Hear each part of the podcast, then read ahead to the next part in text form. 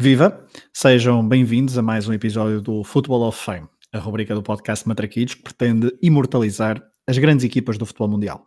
Neste episódio falaremos de uma seleção que marcou os últimos anos do século XX, vencendo Mundial e Europeu de forma consecutiva. Com Zidane em estado de graça e convocando os deuses do futebol demasiadas vezes à última hora, falaremos então de uma geração do futebol francês que dominou o mundo do futebol entre 1998 e 2000 e para nos ajudar convidamos o Tomás da Cunha. Football of Fame, hoje com a Marselhesa em som ambiente.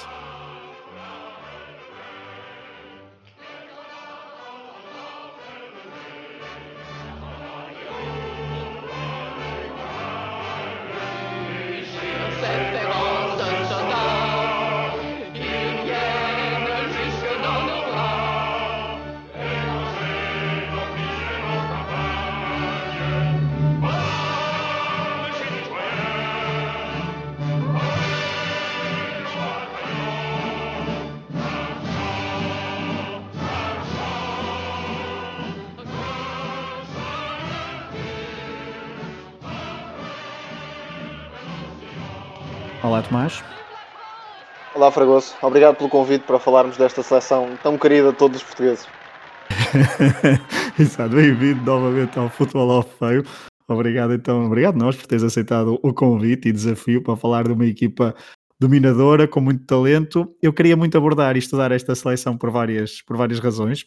Lá está, por causa do trauma de, de 2000, e porque, bem, porque é a primeira seleção dominadora que eu aprendi a, a, respeitar. Em 1998 eu tinha 9 anos e meio, em 2000 mais 2 anos, portanto eu crescia, lá está, a respeitar, a temer muitíssimo esta, esta França. Tomás, tu és uh, ligeiramente mais novo, uh, felizmente para ti, não viveste Sim. esta França com tanta intensidade como eu. Mas há traumas mas... para todas as gerações, em 84, Sim. em 2006. Exatamente, é verdade, é verdade. Nós, eh, os franceses, mas depois lá está, nós daqui a pouco falaremos sobre isso. Um, houve, houve, um remate do Éder a vingar-nos todos. Mas então eu, eu lembrei-me de te convidar de imediato quando pensei nesta seleção francesa, porque uh, há cerca de um ano, no, no primeiro confinamento, podemos chamar assim, porque estamos no segundo, um, tu estiveste a rever os jogos do Mundial de 98. Exatamente, foi o meu passatempo de, de primeiro confinamento, não com o objetivo de estudar propriamente esta seleção francesa, vi todos os jogos, mas de facto acaba por ser a campeã e depois repetiu em 2000. Também já tinha visto umas coisas de 2000 antes de me convidares, mas eh, depois acabei por reforçar essa atenção. Bom, vamos, vamos a isso, há muito para falar uh, e é uma, uma seleção que traz. Uh, que, que, tem muita, muita, muitos aspectos interessantes para falar, mas antes de, de, irmos à própria seleção de 98 e de 2000, vamos só dar aqui um, um pequeno contexto. Uh, os anos 80 foram uma espécie de década dourada do, do futebol francês até 1998. Uh, eh, portanto, foi, foi uma década bastante, bastante interessante do futebol francês. Protagonizou, inclusivamente, a seleção francesa alguns dos melhores e dos maiores jogos das de seleções desta, desta década, em fases finais, na altura com Platini como estrela maior não era, obviamente, o único craque dessa seleção. Eh, entre, entre 1982 e 1984, o selecionador era Michel Hidalgo, um, tínhamos médios como Alain Giresse, Jean Tigana, Luís Fernandes e avançados como Lacombe, Bellone.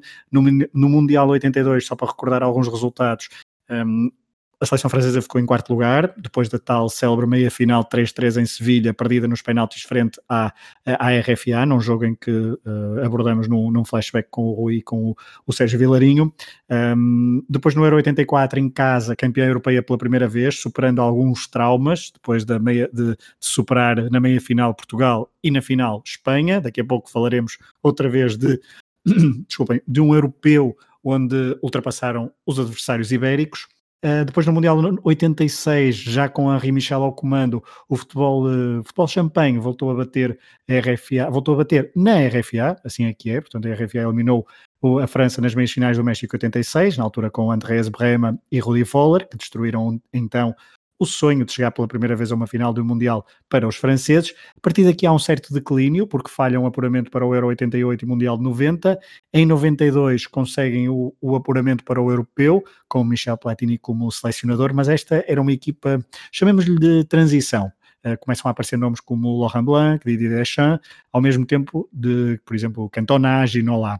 mas houve uma má prestação na, no europeu sueco, perdendo para a Dinamarca na, no último jogo da, da, fase de grupos, onde ficaram.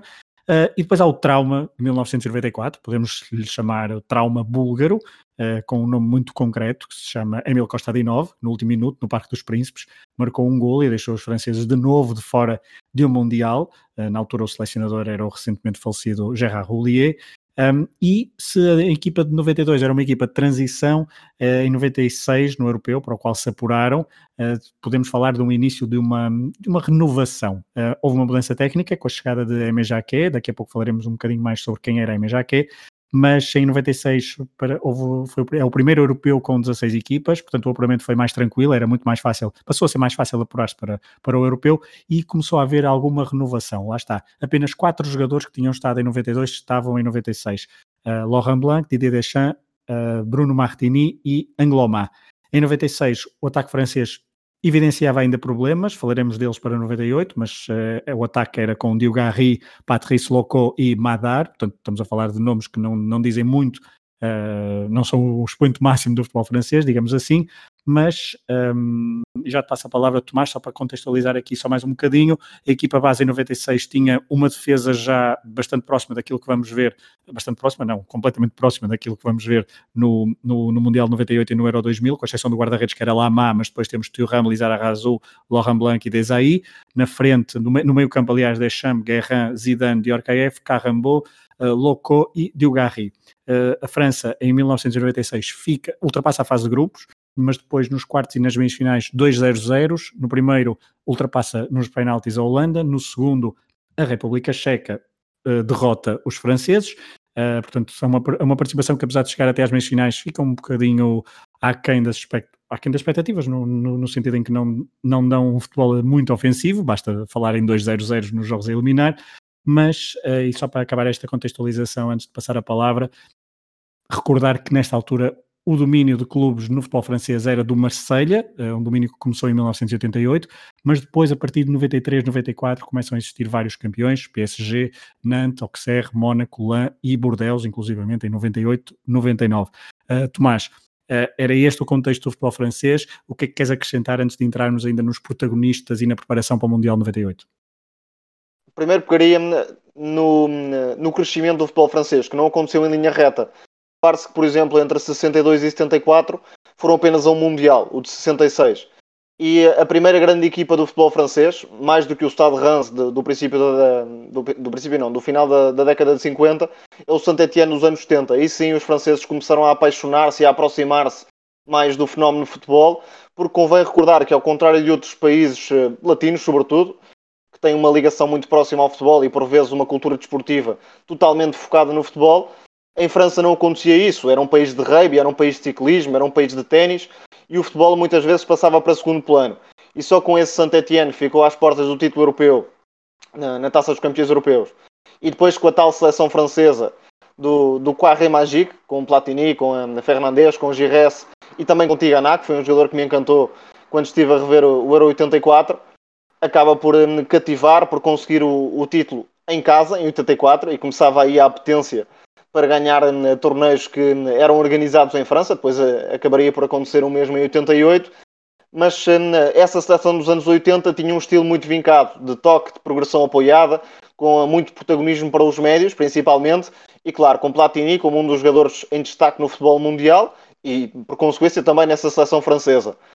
Teve o título europeu, prestações muito dignas também em 82 e 86, mas depois aconteceu uma quebra, como referiste. E em 93 o futebol francês atinge hum, um ponto de decadência que hum, acabou por surpreender, pela negativa, claro, com a tal derrota no Parque dos Príncipes frente à Bulgária. A França já tinha perdido em casa com Israel nessa qualificação para 94, mas podemos dizer que esse falhanço de 93 acaba por ser o princípio do título de 98, pela substituição de Oulier por Aimé Jacquet, que era o adjunto, e também pela renovação um pouco forçada que acabaria por acontecer no futebol francês, mas já vamos uh, abordar um pouco um, isso mais à frente. Para já só dar uma nota sobre as acusações de Oulier a Ginola no final desse, desse França-Bulgária. Para quem nunca viu o jogo, a França conquistou um livre perto dos 90, eh, 91 minutos, por aí, mais coisa, menos coisa. E o Ginola, em vez de guardar a bola junto à bandeirola de canto, que era o que o Lia pretendia, acabou por cruzar a bola para a área e no contra-ataque o Costa Adinov consegue marcar 2-1. E no final do jogo, o Lie lançou acusações fortíssimas na, na direção do Ginolá.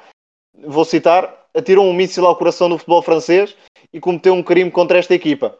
E mais tarde, na autobiografia do, do recentemente falecido selecionador francês, disse que aquele lance vai atormentar-me para o resto da minha vida. Portanto, foi mesmo muito marcante na carreira de Gerard Ollier. E ainda há outra, outro assunto, é que uns anos mais tarde, Ginola chegou a meter mesmo Ollier em tribunal por difamação e acabou por perder o processo. Só para termos uma ideia da, da gravidade da, daquela troca de palavras. É, num, uh, David Ginola, que mesmo assim já podemos pegar nisso porque Uh, tinha aqui pensado agora começar a falar um bocadinho da Eme, já que é o, o substituto então de Gerard Ollier, da, David Ginola, mas também Cantona, por exemplo, nunca contaram para, para a Eme Jaquet, nem para o Euro 96, nem depois também para o Mundial 98, sempre foram uh, chamemos uh, os senadores proscritos por parte de, de MJQ, que mesmo assim ainda terá uma outra polémica, mesmo em cima do início de 98.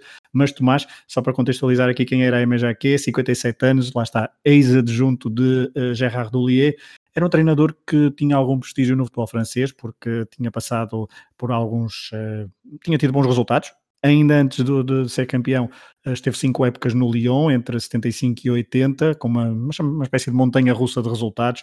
Ora ficava bem perto da, da descida de divisão, ora ficava bem perto dos lugares europeus, eh, mas depois, lá está, até nove épocas em Bordeaux nos anos, nos anos 80, é três vezes campeão, 83, 84 84, 85 e 86, 87.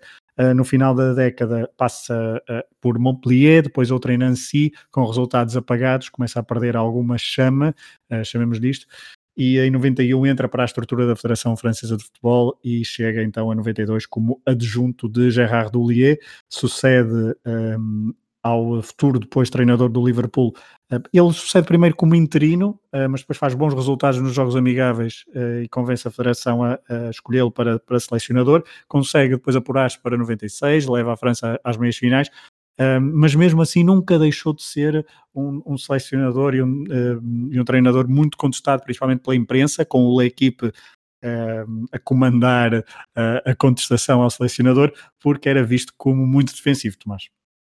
Exatamente, e convém lembrar a década anterior, a tal França do, do futebol apoiado, envolvente, espetacular em muitos casos, que depois eh, acabaria por virar de forma eh, bastante radical, ou seja, a França de facto dependia um pouco das individualidades que existiam de grande nível e não tinha propriamente uma estrutura coletiva muito capaz de, de dominar pela força da equipa.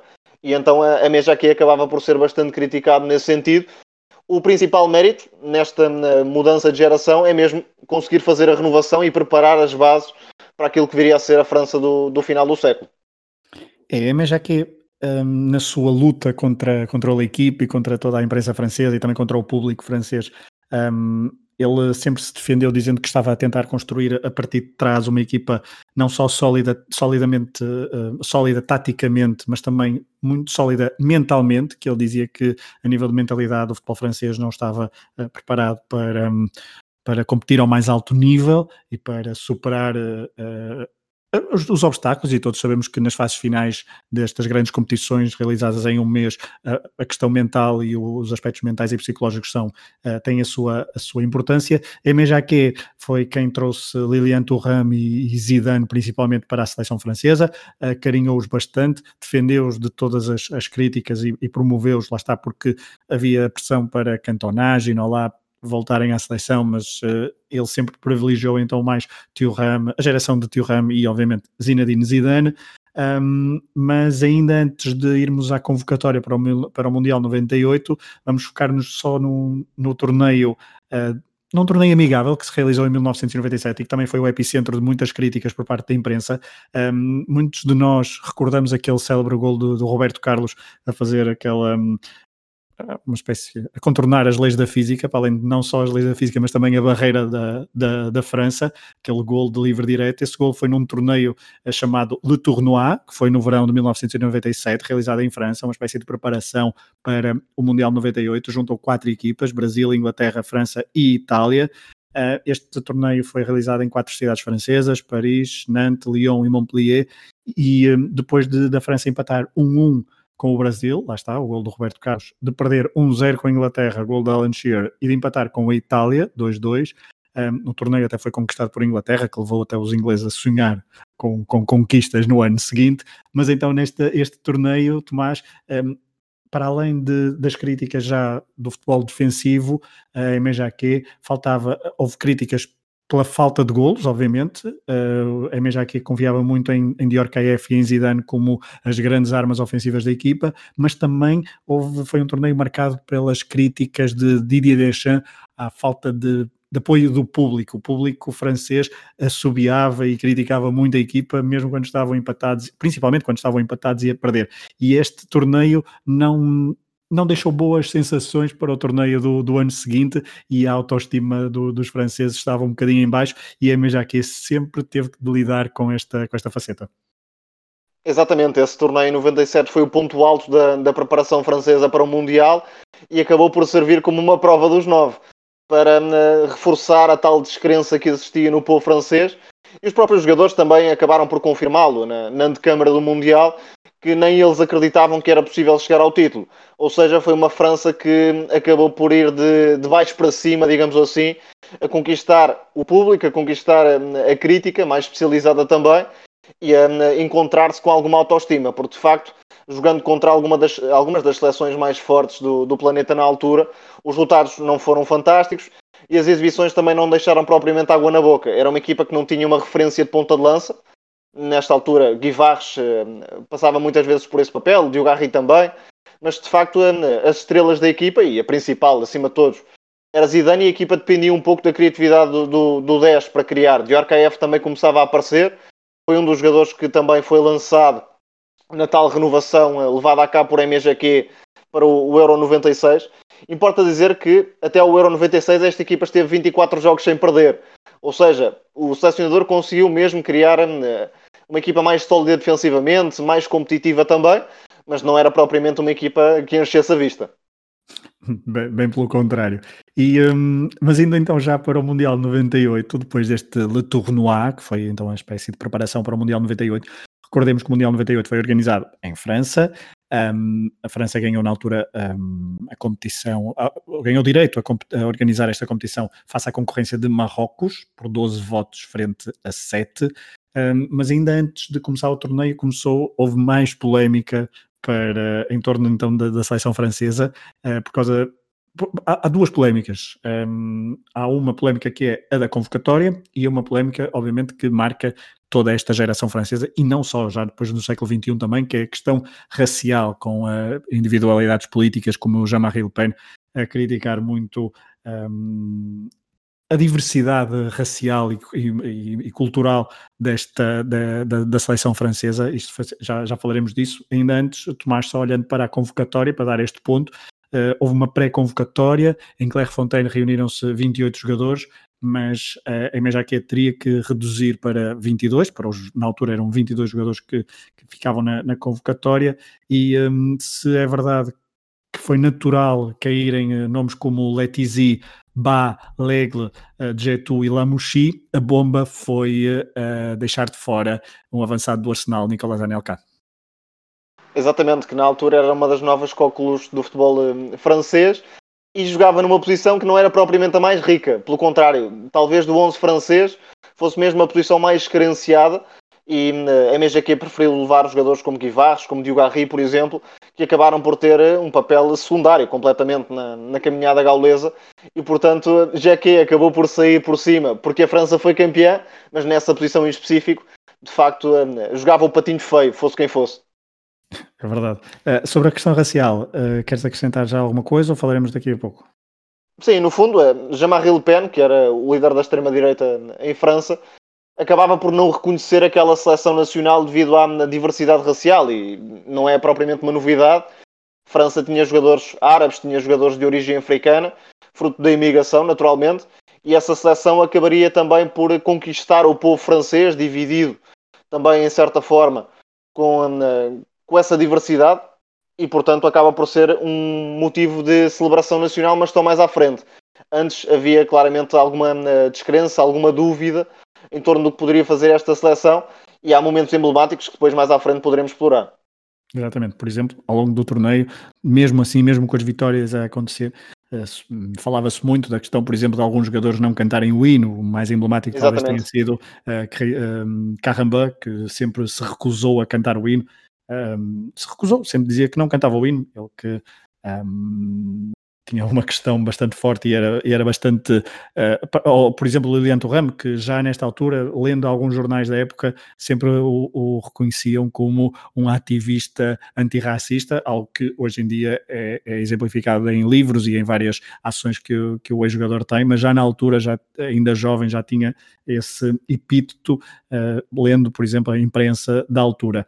Vamos à, vamos à convocatória um, da MJQ para, para este Mundial 90, 98. Uh, na baliza não houve dúvidas, uh, Fabien Barthet, Lama e Lionel Charbonnier. Lama e Barthet tinham estado no Euro 96. Na defesa, muito uh, poucos defesas, se olharmos até para o, para o, que tem sido, para o que até é costume já no século XXI, normalmente os selecionadores adoptam, têm um maior número de defesas, mas uh, a MJQ confiou num número restrito de, de jogadores, Lisa Razou, Blanc, uh, Desailly, Leboeuf, Thuram, uh, e Vincent Candelá, só Candelá é que não, não estava, não, não tinha estado no Euro 96, e aqui só vou dar aqui algumas notas, depois poderás comentar, Tomás, Lisa Razou, 28 anos, Laurent Blanc, 32, Desailly, 29, uh, Thuram, 26 anos, portanto estamos a falar de jogadores já feitos, já, já relativamente uns mais maduros do que outros, mas uh, não estamos a falar de, de jovenzinhos lá atrás. Uh, no meio campo, Caramba, por vezes jogava também a defesa direito, mas também jogava muito no meio campo, Emmanuel Petit, uh, Diomed, uh, Bogossian, Robert Pires, uh, Zinedine Zidane, Patrick Vieira, uh, Deschamps e Dior KF. Destes, só, só quatro é que tinham estado no Euro 96, Caramba, Zidane, Deschamps e Dior KF, e também aqui vemos também jogadores já com alguma, já com, com bastante, com idade madura, chamamos assim, Dior KF 30 anos, Petit 27 anos, portanto Deschamps obviamente. no ataque, Uh, já fomos falando, obviamente, da, da, da, da ausência de, de Anelka, Diogarri e Guirvares foram uh, duas escolhas uh, controversas da MJQ e se falávamos de, de experiência no, na defesa, aqui temos dois homens que são claramente uh, jovens e que estavam a explodir no Mónaco, Thierry Henry e Trezeguet. Antes de passar a palavra, só para comentar este, esta convocatória, só deixar aqui uma, uma nota, que é uh, Guy Varres, de facto é, foi uma escolha controversa, mas estamos, mas estamos a falar do, daquele que foi o melhor marcador da Liga 1 um, com 21 golos à frente de Trezeguet em 97-98 um, e uh, Guy Varres já tinha sido o melhor marcador em 96-97 com o Rennes. Um... Já agora o Lance foi campeão, não deixa de ser uh, surpreendente porque foi o primeiro e único título da história do clube do Norte de França. Exatamente, é o LAN campeão então em 97-98, pré, mesmo antes de começar o Mundial. Uh, estamos a falar de, de uma convocatória com 12 jogadores então que tinham estado no Euro 96, 15 clubes diferentes representados, o Mónaco e o Auxerre eram os clubes com maior, com maior representação com 3 jogadores, apenas 4 clubes franceses representados, Mónaco, Auxerre, Marselha e Metz, e depois 6 uh, clubes italianos representados com 7 jogadores, 3 ingleses, um espanhol e um alemão. Portanto era uma equipa já muito internacional, Tomás. Exatamente isso também acabava por provocar alguma desconfiança no público francês, talvez eh, por algum desconhecimento de certos jogadores do que faziam lá fora. A verdade é que havia muita presença, por exemplo, na Série A italiana e houve um confronto com a Itália especial, certamente, para alguns jogadores neste Mundial 98. Não era um técnico muito dado à juventude, a MGQ, né? pelo menos na, nesta convocatória acabou por revelar isso mesmo, e até na escassez de oportunidades para alguns jogadores, por exemplo, Vieira, 3G, que haveriam de ser parte importante no Euro 2000, neste Mundial 98 ainda não tiveram muito protagonismo e Jeque na defesa não, não mexia praticamente, mexia algumas peças no ataque, talvez porque, por exemplo, nenhum dos pontas de lança acabou por convencer propriamente e Henry acabava por ser descaído muitas vezes para, para a zona mais central. Enfim, do meio campo para trás, uma base muito sólida, apenas algumas trocas do, do meio campo para a frente e Henry a explodir claramente nesta, nesta competição. É uma competição que é o, é o primeiro Mundial com 32 equipas, portanto, quatro equipas divididas em oito grupos. Foram 10 estádios, nove cidades. Paris tinha dois estádios, Saint-Denis e Parque dos Príncipes. Um, marcado pelas surpresas, obviamente, do apuramento da, da Jamaica, da, do Japão, da África do Sul e da Croácia, estas quatro uh, equipas estreantes no Mundial de 98. O primeiro, estamos a falar também do primeiro Mundial com três substituições, primeiro Mundial com um golo de ouro, que já tinha uh, existido no Euro um, 96, inclusivamente. E foi para a, a França. Foi, o, o que é que foi para a França? O primeiro gol, o primeiro gol, com, uh, o primeiro gol de ouro, digamos assim, foi para a França, de Laurent Blanc. Em mundiais, exatamente, em mundiais, já falaremos disso no, no jogo dos oitavos de final. Uh, o Euro 96 é que também já tinha tido o gol de ouro e foi a Alemanha que venceu com o gol de ouro de Bierhoff a República Checa, em europeus, obviamente. Um, e depois também queria só dar aqui a nota que desde 1978 que nenhum organizador do torneio vencia o Mundial. Portanto, Espanha, México, Itália e Estados Unidos, uns, uns uh, mais óbvios do que outros, obviamente, não venceram o, o torneio mundial. Um, a França ficou na, emparelhada no grupo C, uh, não esteve no grupo no jogo de abertura, algo que já nós não estamos habituados, mas que até 2006 era até 2002, porque em 2006 mudou esta, esta regra. Quem abria o mundial era o vencedor uh, do, quatro, do, do torneio anterior, portanto era o campeão em título que abria um, o Mundial, um, e foi assim que aconteceu, por exemplo, com o Brasil e Escócia em 1998.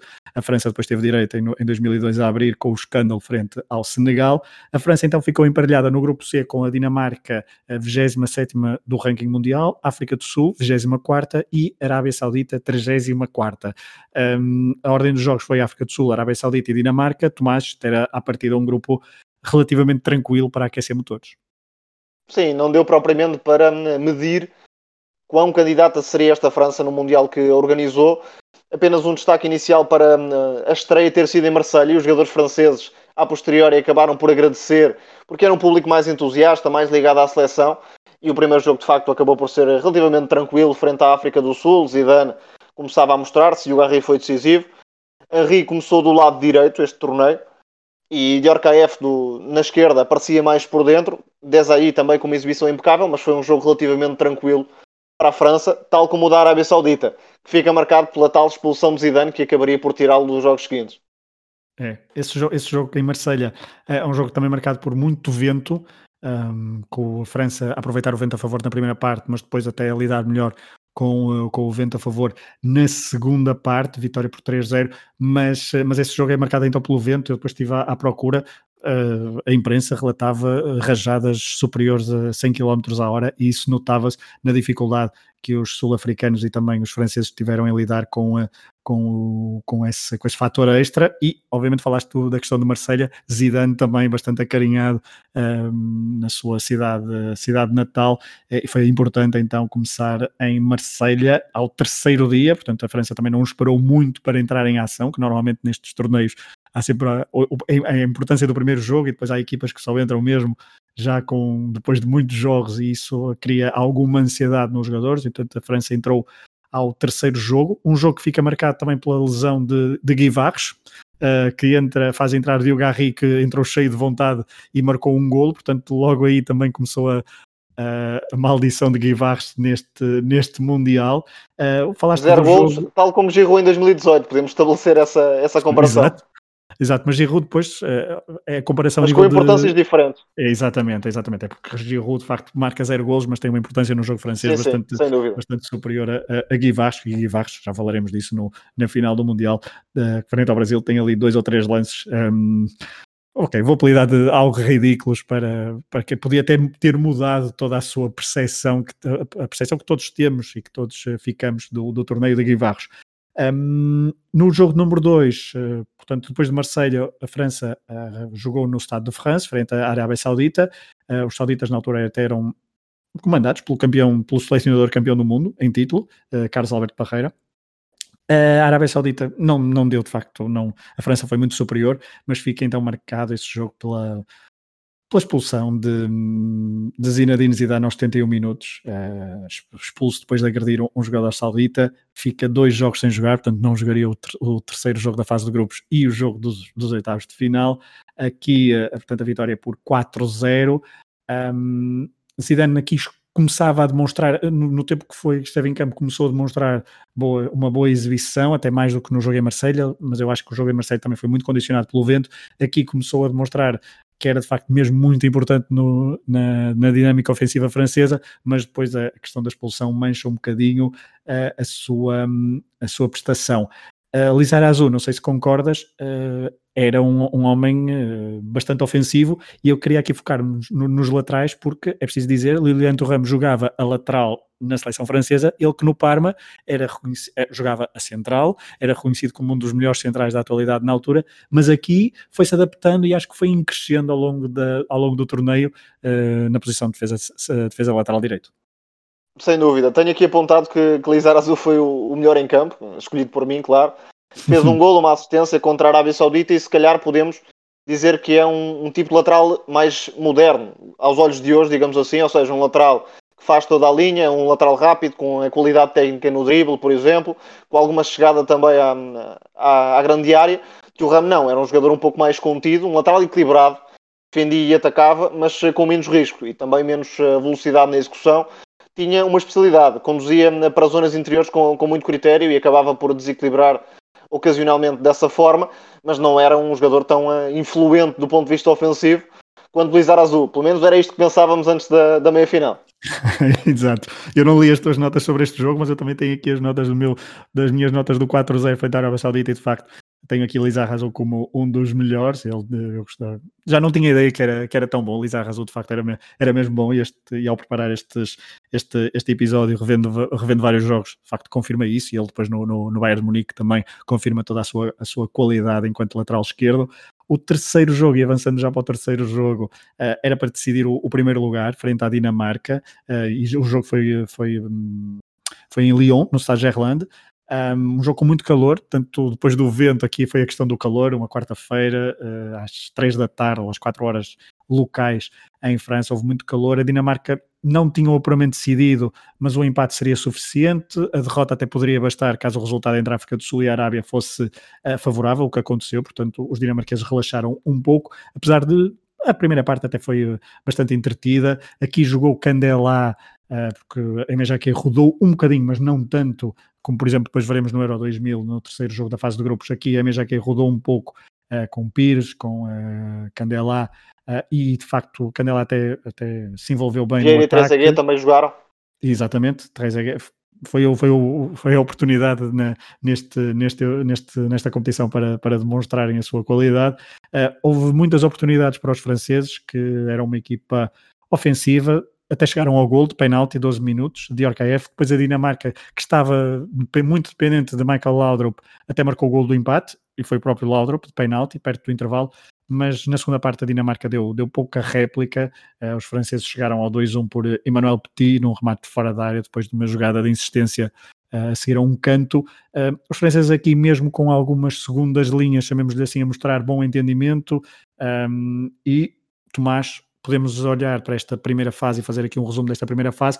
Eh, boas indicações uh, francesas, mas ficava sempre a dúvida no ar e, e, a imprensa também lançava essa dúvida na altura, que é, será que perante equipas uh, mais fortes, equipas mais competitivas, os franceses iriam demonstrar esta criatividade ofensiva e solidez defensiva? Exato, o grupo acabou por ser um passeio para a equipa francesa, é muito superior a todos os níveis. No último jogo, talvez por não existir tanta tensão competitiva, vimos mais pormenores, mais uh, criatividade da parte dos jogadores. Porventura, porque uh, havia muita pressão em cima desta equipa francesa, a MGQ também poderia, uh, enfim, condicionar um pouco essa liberdade criativa dos jogadores. A verdade é que, por exemplo, Diorca F, 3EG também, acabaram por fazer belíssimas exibições neste jogo frente à Dinamarca, mas não havia grande pressão de parte a parte. A Dinamarca não estava apurada, mas perto disso e portanto o jogo acabou eh, por não trazer muito aquilo que já, que já percebíamos, ou seja, uma França riquíssima do ponto de vista individual, mas ainda não tínhamos a certeza se podia mesmo ser uma candidata ao título. É, e o jogo dos oitavos de final também não se. Um, à partida não, não poderia ser, digamos assim, o teste do algodão. Isto porque a França cruzava com o grupo de Espanha, Bulgária, Nigéria e Paraguai. À partida, os favoritos eram as seleções europeias, Espanha e Bulgária, uh, serem equipas de maior, eh, maior cartel, uh, porque tinham, a Bulgária, por exemplo, no último Mundial tinha estado em, uh, em grande evidência, os espanhóis por terem os jogadores nos principais, em alguns dos principais clubes europeus, Nigéria e Paraguai a, Nigéria, apesar de tudo, tinha vindo de uma, de uma conquista em Atlanta nos Jogos Olímpicos e tinha uma geração bastante interessante e, portanto, era uma, uma espécie de outsider ou, ou uma, uma, outsider quase favorita também a competir com a Bulgária e com a Espanha pelo apuramento. O Paraguai, muito menos cotado, sem grandes individualidades, a não ser, por exemplo, uh, Chilaver, o guarda-redes. Mas, de facto, surpreendentemente, os nigerianos venceram os espanhóis, foram líderes do grupo A à frente dos paraguaios, portanto, as duas seleções europeias, as favoritas, decepcionaram, ficaram pelo caminho logo à entrada, portanto, os franceses foram jogar, cruzaram então com o Paraguai. Um, este Paraguai era treinado pelo brasileiro Paulo César Carpegiani, eh, uma equipa que tinha empatado com a Bulgária e também com a Espanha e que venceu a Nigéria no último jogo da fase de grupos, com a Nigéria também já praticamente eh, apurada, e portanto, eh, apurada, aliás, e, e relaxou bastante nesse jogo. Eh, no pré-jogo uh, entre, entre França e Paraguai houve várias guerras psicológicas e portanto eu queria aqui já começar a pôr a tónica na, na questão psicológica. Um, ehm, nós falamos há pouco na preparação e da MJQ a dizer que queria construir uma mentalidade vencedora. Houve várias guerras psicológicas na imprensa um, ehm, antes deste jogo com o Paraguai. Os média franceses estavam relativamente aliviados por não jogar frente a, Espanha, diziam que o Paraguai era uma seleção bastante débil, isso foi aproveitado pelos, pelos paraguaios, Chilaver, por exemplo, agradeceu o menosprezo uh, francês, dizia inclusivamente que era o melhor guarda-redes do mundo na altura, o melhor guarda-redes do Mundial, chegou mesmo a dizer que não conhecia Fabian Barthez de lado, de lado nenhum, um, Carpegiani disse que preferia jogar frente aos franceses, portanto devolveu a, a, resposta e disse que preferia jogar frente aos franceses porque os dinamarqueses eram uma equipa muito mais compacta. Um, e uh, a Mejaque disse no pré-jogo, uma coisa que eu anotei aqui, que é um, é melhor ir a prolongamento do que ser eliminado durante o tempo regulamentar de forma tardia. Há que ser paciente, há um tempo para tudo, para a construção e para chegar à baliza rival. Uh, Tomás, uh, isto foi premonitório. Sim, sem dúvida. Acabaria mesmo por ser no prolongamento. Aqui sim, o primeiro gol de ouro da história dos Mundiais assinado por Laurent Blanc. Duas notas. A primeira, começava aqui a, notar-se alguma uh, felicidade, alguma sorte, se preferir, nesta seleção francesa, porque o Paraguai, efetivamente, era uma equipa que tinha uma fortaleza defensiva, tinha uh, bons elementos no setor mais recuado, Chilaver, Ayala, Gamarra também. O guarda-redes fez uma belíssima exibição que foi adiando o gol francês. E a outra nota é para o protagonismo que os jogadores mais defensivos, do setor mais recuado, incluindo Barthez, começavam a ganhar, porque foi mesmo um jogador do setor mais recuado que acabaria por dar a vitória, um lance embrulhado que acaba por parar nos pés de Laurent Blanc. Este foi um jogo em que a França teve muitas dificuldades face à fortaleza defensiva deste Paraguai, que de facto não tinha muito talento do meio campo para a frente, mas eh, defendia bem, era difícil de, de desmontar, e os franceses não encontraram muito espaço. O Henri, por exemplo, não teve muitas oportunidades para desequilibrar. Creio que a MGQ acaba por ganhar o jogo quando junta o Guivarres a Trezeguet na frente, ou seja, dois pontas de lança, se não estou em erro, foi a primeira vez que aconteceu nesta, nesta competição para, para a equipa francesa. É, tocaste nesse ponto do, do Laurent Blanc. Um, é preciso, por exemplo, se recuarmos ao Euro 92, Laurent Blanc joga como livro, era um central, era um central o livro, e isto também recuando a 92, em que ainda com alguns, chamemos-lhe resquícios de décadas anteriores, com muita liberdade para subir no terreno com a bola controlada, e Laurent Blanc, de facto, fazia isso muito bem. Ele que tem uma passagem, por exemplo, Barcelona, pelo Barcelona, de Bobby Robson, em que tem algumas dessas tarefas, mas depois chega Van que não gosta muito desse estilo de jogador e até o, até o manda embora. É uma das grandes uh, amarguras do, do, do, campeão do mundo francês, Laurent Blanc, não ter ficado mais tempo no Barcelona. Mas uh, Laurent Blanc, de facto, tem, tem, bastante, tem bastante qualidade no, no transporte de bola e ele, neste lance que dá o golo, ele começa uh, a construção de trás. Portanto, e, há, um, documentário em que os, os, os, os, jogadores franceses, passados 20, qualquer coisa, 20 anos, creio, dizem que ele estava maluco naquela altura porque subiu contra ordens e toda a gente estava a dizer: Mas o que é que estás a fazer? E ele de facto subiu. Ele acreditou, subiu com a, com a bola em progressão, dá um toque para o lado, a bola depois acaba por sobrar a partir de 3 EG, de um cabeceamento de 3 EG, e ele acaba por rematar para a baliza de Chilaver um, mas é engraçado que quando vemos esse documentário e vemos e, e perguntam aos jogadores, então agora vamos falar de, do jogo do Paraguai. A maior parte de, das respostas do, dos jogadores franceses, um, passados 20 anos, é uh, mon Dieu, e com vários suspiros de alívio, porque foi um jogo de muita tensão no calor, uh, debaixo do calor de lã. Sim, sem dúvida. Não é que a França tenha sido inferior, não foi, longe disso. Mas era um jogo que a certa altura podia perfeitamente ter caído para o outro lado. E caso fosse a penaltis, por exemplo, ficava tudo em aberto. A França teve mesmo bastantes dificuldades. Quanto aos centrais, Desailly também tinha jogado no, no meio campo anteriormente, noutras fases da carreira, e Laurent Blanc também podemos dizer que era um central ofensivo, com a potência para se envolver nas jogadas eh, de ataque. Não era propriamente um central super tecnicista, mas tinha-se à vontade com a bola e, e assumia muitas vezes o, o, desequilíbrio. Acaba por ser a peça-chave nesta, nesta vitória. É, há duas imagens no final do, da partida, portanto, Zinedine Zidane está no, ele está, está, suspenso, mas está no banco, que é uma coisa que já não se vê, né? está, já não se vê hoje em dia, mas ele estava no banco, vestido de fato de treino, ele não podia participar no jogo, e no final, quando há o golo, o golo de ouro, a, a realização foca nele e ele arranca relva uh, duas ou três vezes, uh, com uma espécie de raiva, mas também de alívio, um, e eu acho que este jogo, e, e por tudo o que também li na imprensa e também de alguns, de alguns documentos, há uma espécie de, de alívio, uh, há muito alívio no, no, na, na, comitiva francesa, depois da, da, vitória, mas é um ponto de inflexão um, em que o país passou a estar definitivamente com os franceses e a acreditar na, na vitória no torneio, porque passaram a reconheceram muito o mérito da seleção francesa de não ter e, e acho que é algo que se vê até à final do Euro 2000, que é uh, a seleção francesa, mesmo em, em desespero por, por, ter que, por ter de chegar ao golo, por ter de empatar ou, ou marcar um golo em, em, diversos contextos, nunca perde demasiado a cabeça, nunca, nunca atira bolas para, para o pinhal. É, é uma seleção que consegue conter, pelo menos transparece cá para fora, consegue conter alguma, alguma emoção e consegue ser bastante racional, Tomás. Sem dúvida, era uma equipa bastante competitiva e com essa resiliência para reagir às adversidades. Neste caso, aquela frustração de o golo não aparecer e convém não, não ignorarmos também este ponto, é que a França era claramente favorita para este jogo com o Paraguai, estava a jogar em casa e uma derrota seria uma vergonha nacional, como a que tinha acontecido frente à Bulgária uns anos antes, na, na, no falhanço de apuramento para o Mundial 94.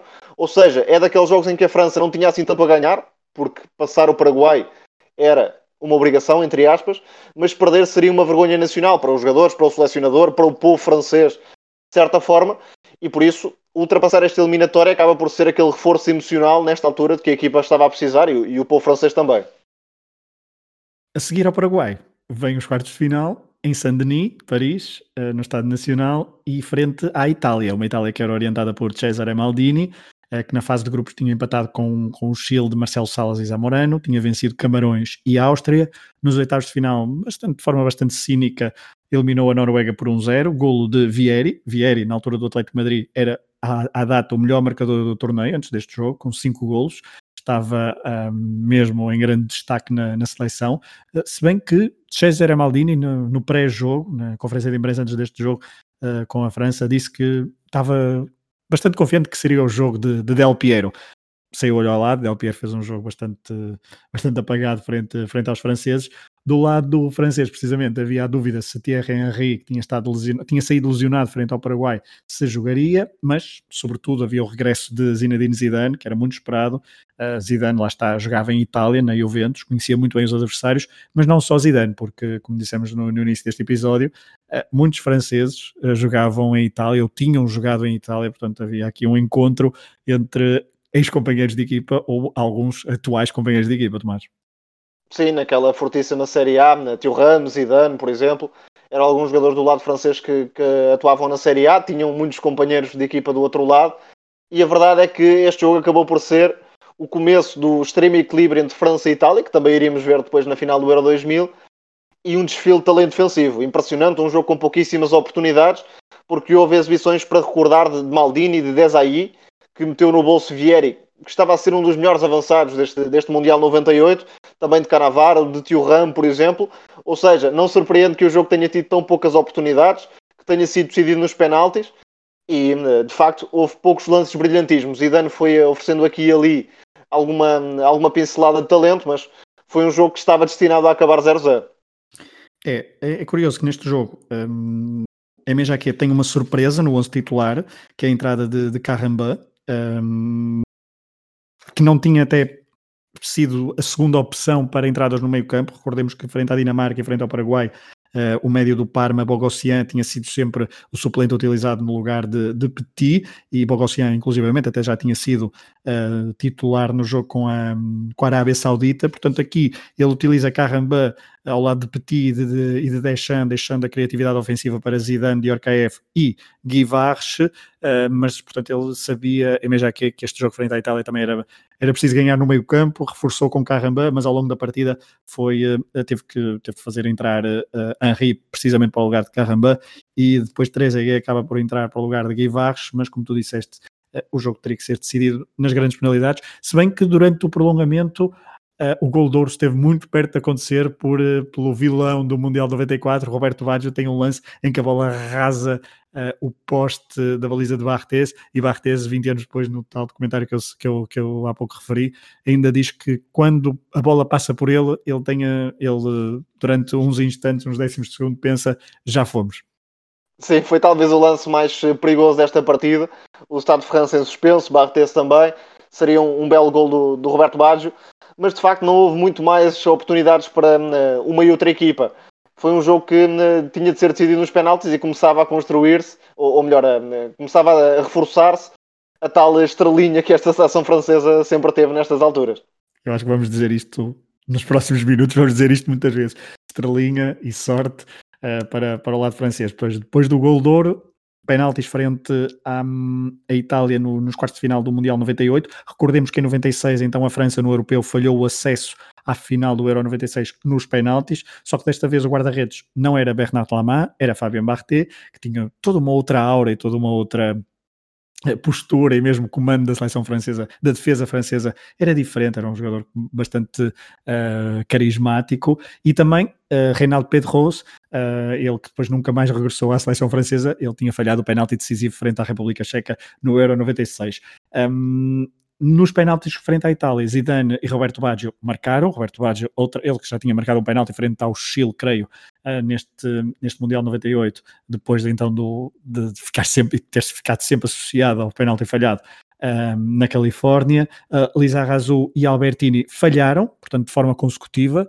Uh, os italianos não aproveitaram o primeiro falhanço de Lisa Razou. Trezeguet e Costa Curta marcaram. Henri e Vieri marcaram. Laurent Blanc marcou e depois uh, Dino Baggio falhou e é muito engraçado que Dino Baggio falha e Fabien Barret é muito curioso que Fabien Barret não se apercebe de imediato que isso dá, dá a vitória uh, no jogo aos franceses. Ele vê a bola bater na barra, levanta-se, vai, diz, deve pensar, ok, tudo bem, vai, vamos a mais um penalti, mas começa a ver A bola passou a... por ele e ele não se apercebeu. Exatamente, ele começa a ver os jogadores todos a correr assim meios loucos e olha assim para o árbitro e diz, ai não, aí está, ok, e começa a festejar. De facto, era um, um guarda-redes bastante uh, extrovertido e com uma algo que já não, não vemos muito hoje em dia e uh, um pouco aliado às vezes do jogo, mas muito compenetrado na, na missão de defender.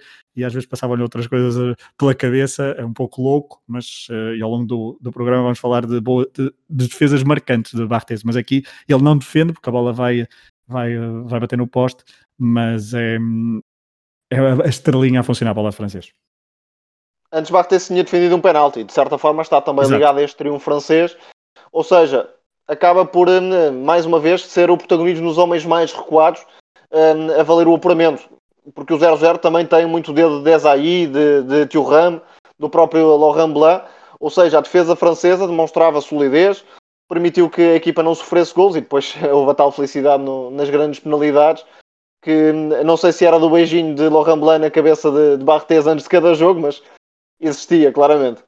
É isso, é uma das imagens de, de marca, esse beijo, que se repetiu até ao final da, do Euro 2000. Ainda uma, uma nota, hum, Deschamps, 20 anos depois, disse que, disse que este jogo frente à Itália foi muito importante porque foi um jogo, como tu disseste há pouco, muito tático, muito embrulhado no meio campo, mas que os franceses, o facto de terem batido os italianos, que eram na altura considerados os reis da tática, uh, lhes deu muita confiança à comitiva francesa e eh, só uma última nota ainda para este jogo, há pouco falei de Barthez, há um, há um pormenor neste jogo que é antes do, dos penaltis, o, o, o treinador guarda-redes uh, francês tenta falar com Barthez para, para o aconselhar, uh, a dizer que acho que tinha uma lista sobre como é que batiam os jogadores italianos os penaltis e ele completamente, desdenhou completamente, estava super tranquilo, super descontraído, não quis saber e Charbonnier, o, também era bastante louco, o terceiro guarda-redes francês, e que não só de aparência, mas também de, de, na, na, baliza, eh, disse que ficou completamente à nora quando viu que Barthez estava a desdenhar completamente os,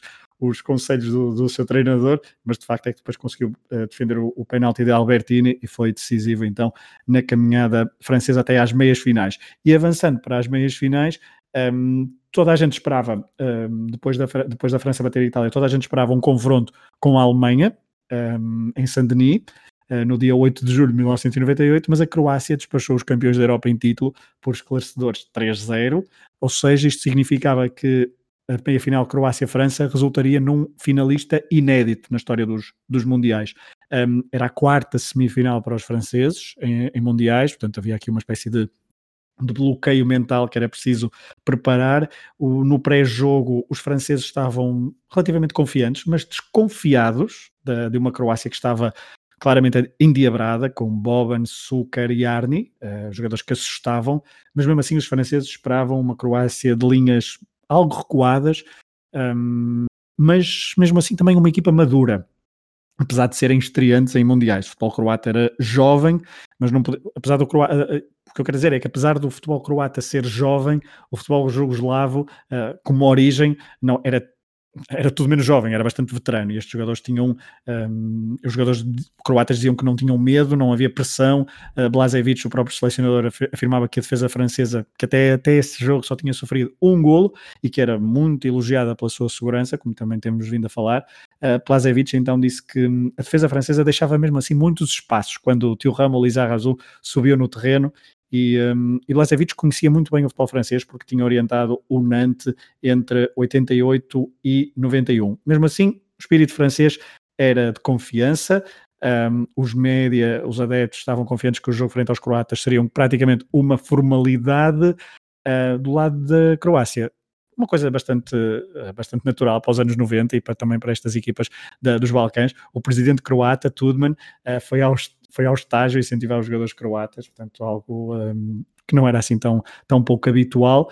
Uh, Tomás, uma, uma primeira parte deste jogo em que a França até entra muito bem, mas a partir dos 15, 20 minutos, bem, a França eclipsou-se e o controle do jogo um, passou a ser croata e isso deixou os jogadores franceses completamente à nora se calhar a equipa francesa percebeu que não eram assim tão favas contadas, porque a Croácia tinha na altura uma belíssima seleção e esta meia final estava construída de uma forma bastante clara, ou seja, a França favorita, seria um choque que não chegasse à final e a Croácia já tinha feito o seu papel neste Mundial, estava ali como outsider, agora tudo o que viesse seria lucro para a equipa eh, com grandes estrelas, Sukar, Boban, Bilic, Yarni, enfim, grandes jogadores, para o Zinecki também, e a, França atravessou uma espécie de bloqueio, como dizes, depois do, dos primeiros minutos em que não marcou, e portanto acaba, acaba por ser um jogo algo amarrado, a Croácia relativamente tranquila na partida, a deixar passar os minutos, e a França a acusar um pouco a pressão de estar ali tão perto de chegar à final em casa, mas faltava mesmo ultrapassar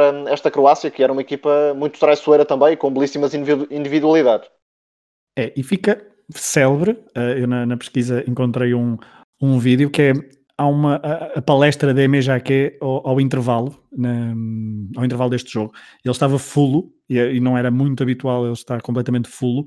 O selecionador, o treinador adjunto até o tentou controlar antes de, de, de ele entrar no balneário, dizendo que era preciso ter alguma calma, mas ele disse: Não, não, eu vou, eu vou desancá-los.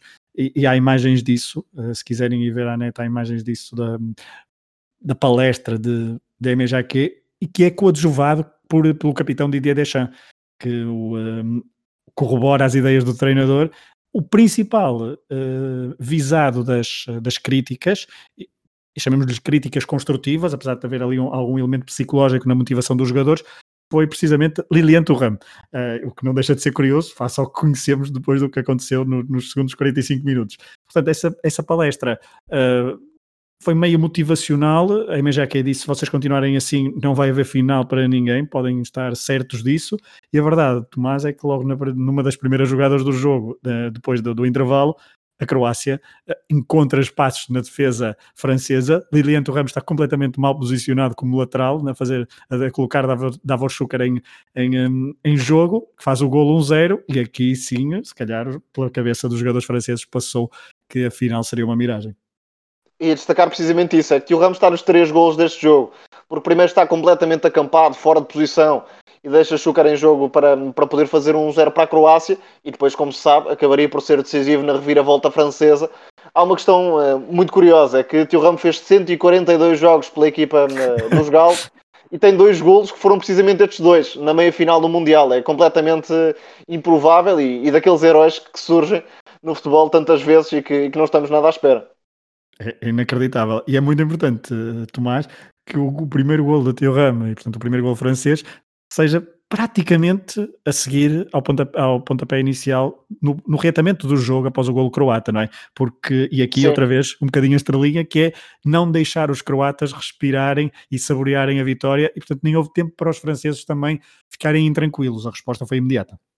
Sim, se a França estivesse mais minutos em desvantagem, não sei se aquilo não iria cair para a Croácia, mas eh, felizmente o Ramo conseguiu redimir-se do erro e, e, a equipa de França conseguiu mesmo chegar à final, depois acabaria por ser o, o bis de, de Tio Rami com um gol de, de, belo efeito, não era propriamente um gol só de encostar, ou seja, há esse mérito individual do lateral francês, que não era propriamente um jogador que estivesse pre, presente em todas as jogadas de ataque, bem pelo contrário, por vezes até se retraía, mas de facto acabou por ser o, o herói improvável. Deixa-me só reforçar o papel de Deschamps, que é destacado por vários jogadores franceses, não apenas pela qualidade futebolística, e não era nem de perto nem de longe um dos protagonistas em termos ofensivos desta equipa, era mais um jogador de equilíbrios, de recuperação de bola no meio campo, mas era um líder que todos reconheciam, digamos assim. E essa, esse apoio na palestra ao lado de Jeque, porventura, pode, pode ter sido importante nesta, nesta vitória. Sim, era um jogador, falaste um jogador de equilíbrios, é, é verdade, é um jogador que está sempre, parece estar sempre bem posicionado em todos os momentos do jogo. Um, mesmo assim, daqui a pouco falaremos de um, de um erro uh, aos pés de Sérgio Conceição da Didier Deschamps, mas isso fica para, para, daqui a pouco. Ainda sobre este jogo, uh, no primeiro gol do Thuram, de destacar o pormenor técnico de, de, de a fazer a assistência, é de facto uh, uma maravilha. No segundo golo, é, é um belíssimo gol do Thuram, a fazer a chamada pressão alta, uh, a roubar a bola na primeira fase de construção da, da, da Croácia que já tinha feito, aliás, isso na, no primeiro golo, mas depois no segundo golo um remate de pé esquerdo uh, incrível, uh, a mudar aos, 60, aos 69 minutos então o rumo dos acontecimentos, mas até ao final da partida havia algo que seria bastante importante, que decorreria, que seria bastante importante até para a final, portanto a França venceu, mas aos 76 minutos perde Laurent Blanc, que é expulso na sequência de um livre direto, ainda antes da bola partir do pé do jogador francês, uh, com algum pequeno teatro de, de bilites à mistura. O Ramblanc envolve-se com o, o médio croata uh, e o árbitro uh, determina a expulsão de Laurent Blanc, que assim perderia o jogo da final. É sempre muito duro quando uh, os jogadores acabam por perder finais de grandes competições. A França tinha perdido Zidane numa fase anterior da competição, agora perdia Laurent Blanc e pensava-se do outro lado haveria Ronaldo, além de Rivaldo, etc. Ou seja, não ter um dos centrais titulares e um dos pilares da equipa nessa final poderia ser eh, muito complicado para a França. Leboeuf acabou por cumprir eh, e não esteve Ronaldo. Portanto, tudo a, favor desta equipa de, de Jaquet. Não esteve Ronaldo? Não esteve, quer dizer, eu estava lá, mas já falaremos. Sim, sim, esteve a meio gás, digamos assim. Esteve, exatamente. Um, neste jogo da Croácia, Carramba foi outra vez titular, mas logo aos 30 minutos lesionou-se e a Mejaquia teve que colocar uh, Henri no seu, no seu lugar. Uh, mas isto ainda na, na, primeira parte, só para falar a nível de questões táticas. Um, uh, portanto, o, apito final, a França então estava na sua primeira final de um Mundial, houve, houve loucura por todo o país, houve várias celebrações, uh, ainda por cima iam bater, iam defrontar o Brasil, era a final sonhada pelos organizadores. Exatamente. O Brasil era campeão em título, não é? Era uma, por, por definição, é, é a equipa mais era a equipa com, com, mais títulos, obviamente mundial, mas era a definição de uma equipa do, dos mundiais e receber em casa uh, o Brasil na final com o anfitrião era a final uh, sonhada. Um, nos mídias franceses e, e, mundiais houve muitos elogios, lá está, à capacidade de reação francesa, ao espírito de grupo, à força psicológica desta equipa e a 12 de julho, então, no, no Estado de França, frente ao Brasil, Uh, seria a primeira vez então que seria a primeira vez que o anfitrião encontrava na final o vencedor em título. Uh, era a tal final sonhada frente a Ronaldo e Rivaldo, que eram as estrelas da, da Canarinha, que iam em busca do, do Penta. O famoso Antes disso, deixa-me só dar uma, uma claro. nota adicional: é que depois da vitória contra a Croácia, Jacques Chirac foi ao balneário francês com uma camisola com o número 23. Penso que, não sei se era se estava a somar-se a si próprio, se estava a somar o povo francês, e acabou por dar também um beijo na, na cabeça de Barthez. Ou seja, já nesta altura havia uma união nacional que não existia no princípio da competição e Jacques Chirac depois acabou por uh, formar um slogan e, e apelar a uma França mais tolerante quanto à diversidade racial devido a esta presença brilhante da seleção francesa que acabaria por ser campeã mundial.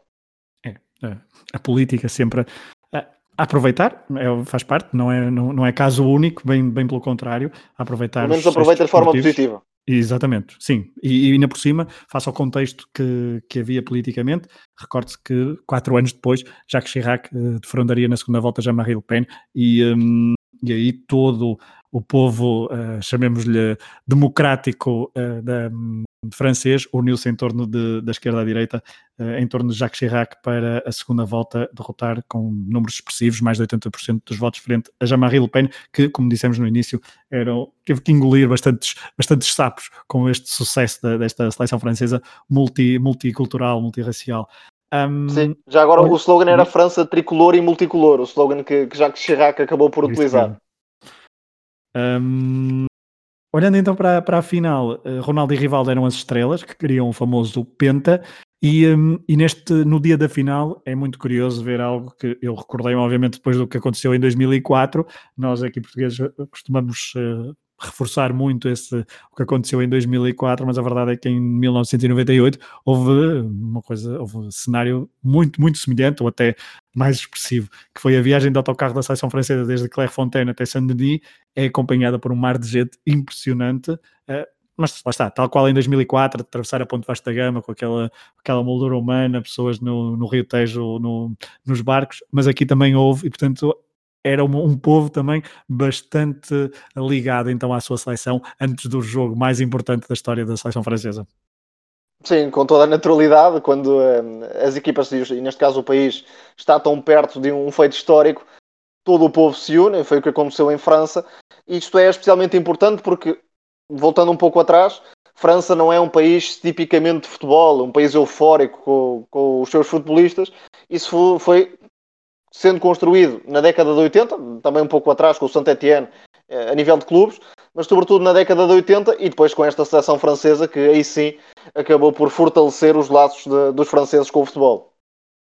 É isso mesmo. Hum, para, para esta final, falava-se muito do duelo Barté-Ronaldo. Uh, um, era o duelo de, de carecas, uh, já estamos a falar de carecas, a verdade é que os dois, falava-se muito deste duelo entre Barthez e Ronaldo e como, perceber, como vamos perceber, foi muito importante um, nos primeiros minutos do jogo esta, esta questão, até porque à partida para este, para este jogo houve logo aquele primeiro choque, que foi na primeira ficha de jogo, e é célebre a imagem de David Ginola, por exemplo, acho que com uma televisão em britânica, creio, um, recebe a ficha, não vê Ronaldo e fica toda a gente em estado de choque. Ronaldo não ia jogar a final. É, isso mexe muito com o psicológico. Acho que o Brasil, além de não ter Ronaldo, sentiu-se um pouco derrotado à partida só por Ronaldo não estar, ou pelo menos não estar a, a 100%. E isso acabou depois por se refletir em campo. Foi um jogo bastante acessível para a equipa francesa. Por incrível que pareça, foi talvez o jogo mais fácil, excluindo a fase de grupos de 98, deste ciclo 98-2000. E é mesmo uh, muito curioso de facto, é de facto, eu, eu concordo.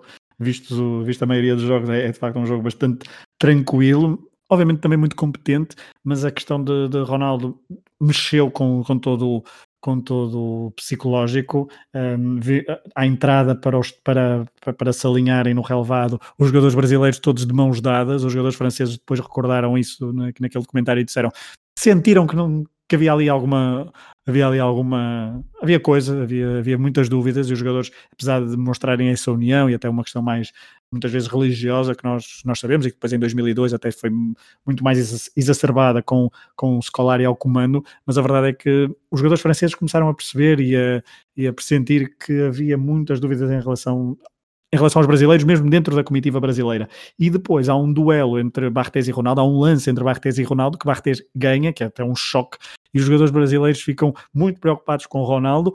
Eh, os jogadores franceses ficam bastante galvanizados porque o seu guarda-redes venceu o duelo frente àqueles, uh, àquele jogador que toda a gente temia. Por isso, houve aí uma espécie de ascendente psicológico, isto dito pelos próprios jogadores franceses. Sim, acredito que o Brasil tenha tentado usar Ronaldo como uma espécie de, de distração, vá lá, ou seja, mesmo com o jogador não estando na máxima força, só a presença podia intimidar a defesa francesa, mas de facto o jogador nem a 50% estava e com esse choque pior ficou. Portanto, foi mesmo uma final para esquecer de, de Ronaldo, do Brasil também. Se calhar podemos estabelecer um, uma espécie de paralelismo com o que aconteceu a Neymar em, em 2014 o Brasil não tinha a estrela e acabou por ser goleado pela Alemanha. Aqui também acabou por ser goleado na, na final. É, goleado? Enfim, uma vitória expressiva. Exato, sim. Não, uma vitória é, expressiva é, de França, não é propriamente uma goleada. Mas, mas funcionou praticamente como uma goleada sim, uh, sim. psicologicamente porque vencer 3-0, uh, eh, já revelando o resultado, obviamente, 3-0, uh, eh, mas uh, fica para, para a história principalmente o 2-0 até ao intervalo, com dois golos muito semelhantes, um de um canto do lado esquerdo, outro do canto do lado direito, concluído ambos os lances de cabeça por parte de Zinedine Zidane, um, goleador até improvável, um, num jogo onde Zidane esteve bastante bem, entrou a todo o gás, faz uma belíssima jogada para Guivarres desperdiçar em frente a, a, a Tafarel, no caso, depois há um livro muito bem batido por parte de Zidane que um dia Arcaia foi cabecear mal. Portanto, Zidane estava a municiar muito bem os seus, os seus, os seus colegas atacantes. Eles não, não deram sequência, então ele pensou, ok, tem que ser eu, tem que ser eu a resolver. E, portanto, foi lá resolver de, de cabeça uh, nos dois cantos, o que também não deixa de ser bastante curioso, Tomás. Sim, quando pensamos em, em golos de Zidane, não estamos a pensar propriamente em golos de canto, mas acabou por ser assim que, que decidiu o Mundial esta foi talvez a exibição mais expressiva e mais impactante de Zidane neste Mundial, porque falhou dois jogos, porque em fase de grupos não era propriamente um grande teste às qualidades de Zidane, e nesse sentido acaba por ser uma final de Zidane que reforça um pouco o estatuto do jogador no, no contexto deste Mundial, porque não podemos falar de um Mundial histórico de Zidane em que passou por cima de todos os adversários, longe disso, mas de facto teve aqui um papel de protagonista nesta, nesta final. Ao contrário do que falaremos a seguir do Euro 2000, onde aí sim Zidane tem um papel preponderante, mas lá está, no, no, nos quartos de final contra a Itália, uh, o jogo é muito amarrado no meio campo e Zidane não se consegue soltar, se calhar os jogadores italianos conheciam muito bem as suas, as suas características e conseguiram anulá-las uh, perfeitamente. Nas meias finais não foi ele o herói, foi Thuram, portanto ele também não foi uma peça preponderante em, em pegar no, em, em mudar o, o rumo do, dos acontecimentos. Nesta final frente ao Brasil, um, a MJQ voltou a recorrer a Caramba juntamente com Deschamps e Petit para formar ali um trio de meio campo uh, bastante dinâmico, uh, quase, aquilo era quase como um comboio, uh, não, não, é bem um TGV, mas aquilo estes homens atacavam, defendiam com, de forma bastante uh, muito competente, aliás, para depois deixar então a criatividade de Orkaev e Zidane, que serviram Guivarres, que esteve, uh, falávamos há pouco, esteve bastante mal neste jogo, falhou, do, falhou dois lances uh, que poderiam ter mudado um bocadinho, como eu disse há pouco, o rumo e a forma como, como, como, foi olhado. Hoje em dia toda a gente pensa em Guivarres como o homem de, do ataque francês que fez zero golos quando a França foi campeã em casa, não é Tomás? Sim, fica sempre colada essa imagem até ao próprio Giroud, que teve uma, uma importância bastante considerável no título 2018, mas já se sabe que de um ponto de lança esperamos golos, pelo menos é essa a ideia comum, e Guivarres acabava por não contribuir mesmo muito para a equipa. Era um jogador que claramente estava abaixo do, do nível dos restantes eh, companheiros. Do 11 francês era mesmo a principal lacuna. Todas as posições tinham jogadores de grande nível, claro, umas melhores do que, do que outras, mas o ponta de lança, e Guivarres em específico, acabou por não corresponder às expectativas de Jaquet, sobretudo.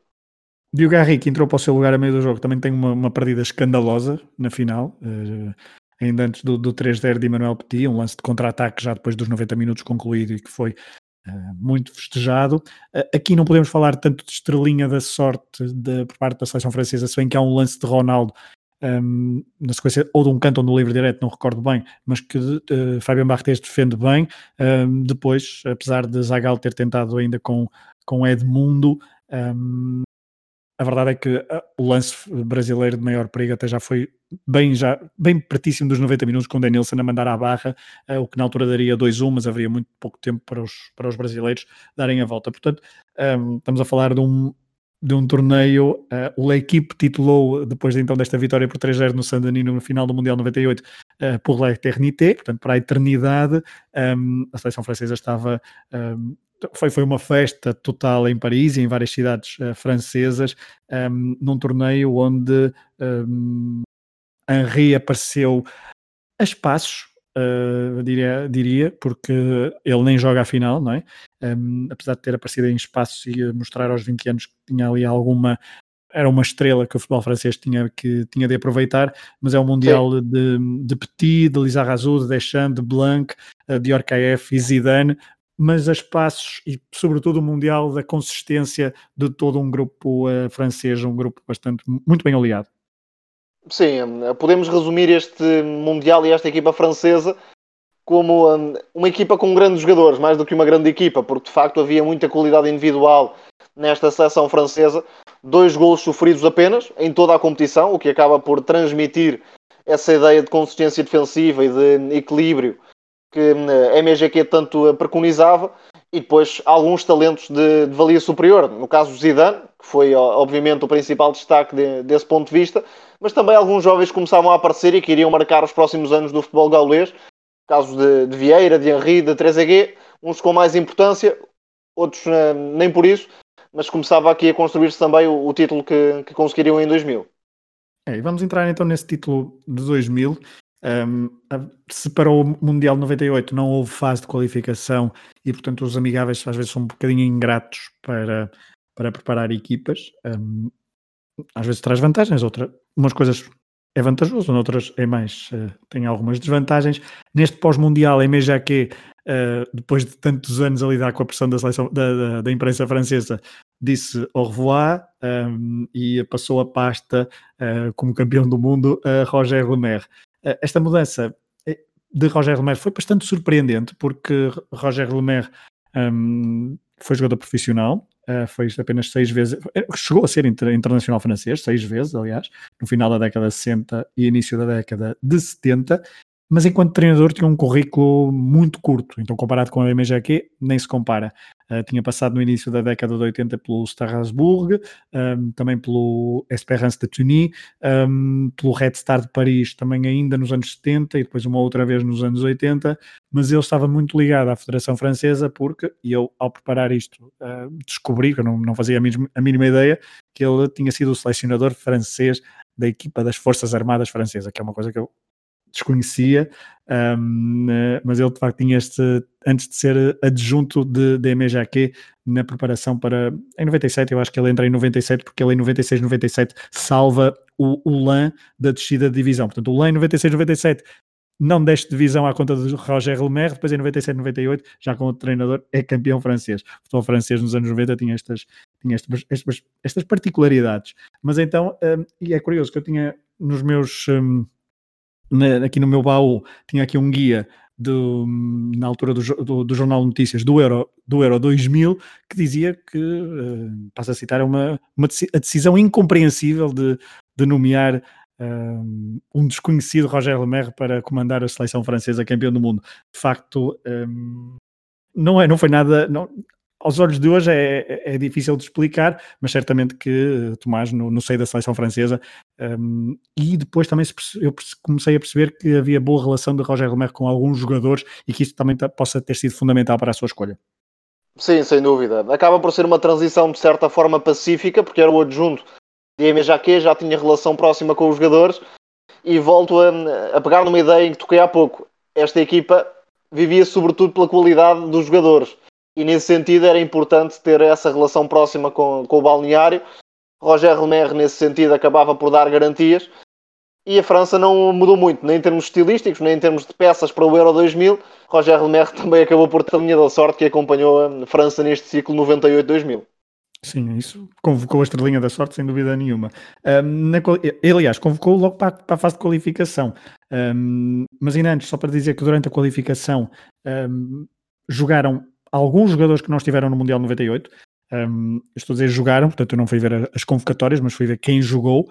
Um, portanto, reparem, Ramé, guarda-redes do Bordeaux, Frédéric Deu, defesa do Nantes, Laurent Robert, do PSG, que mais tarde jogaria um, no futebol português, no, no Benfica, Sylvain Viltort, do Bordeus, ele foi melhor marcador uh, no campeonato 98-99, portanto estava a explodir, Sylvain Viltort, Vikash Dorazo, do Lyon, Tony Varel, do, também do Lyon, Lilian Laslande, do Bordeus e Nicolas Anelka. Portanto, são, são os únicos homens que jogam na fase de qualificação sem ser jogadores que estiveram uh, no Mundial uh, de 98. Uh, destes, apenas foram convocados Ramé para o, Mundial, para o Euro 2000, portanto, Ramé, que é o terceiro guarda-redes, uh, obviamente, e também Nicolas Anelka.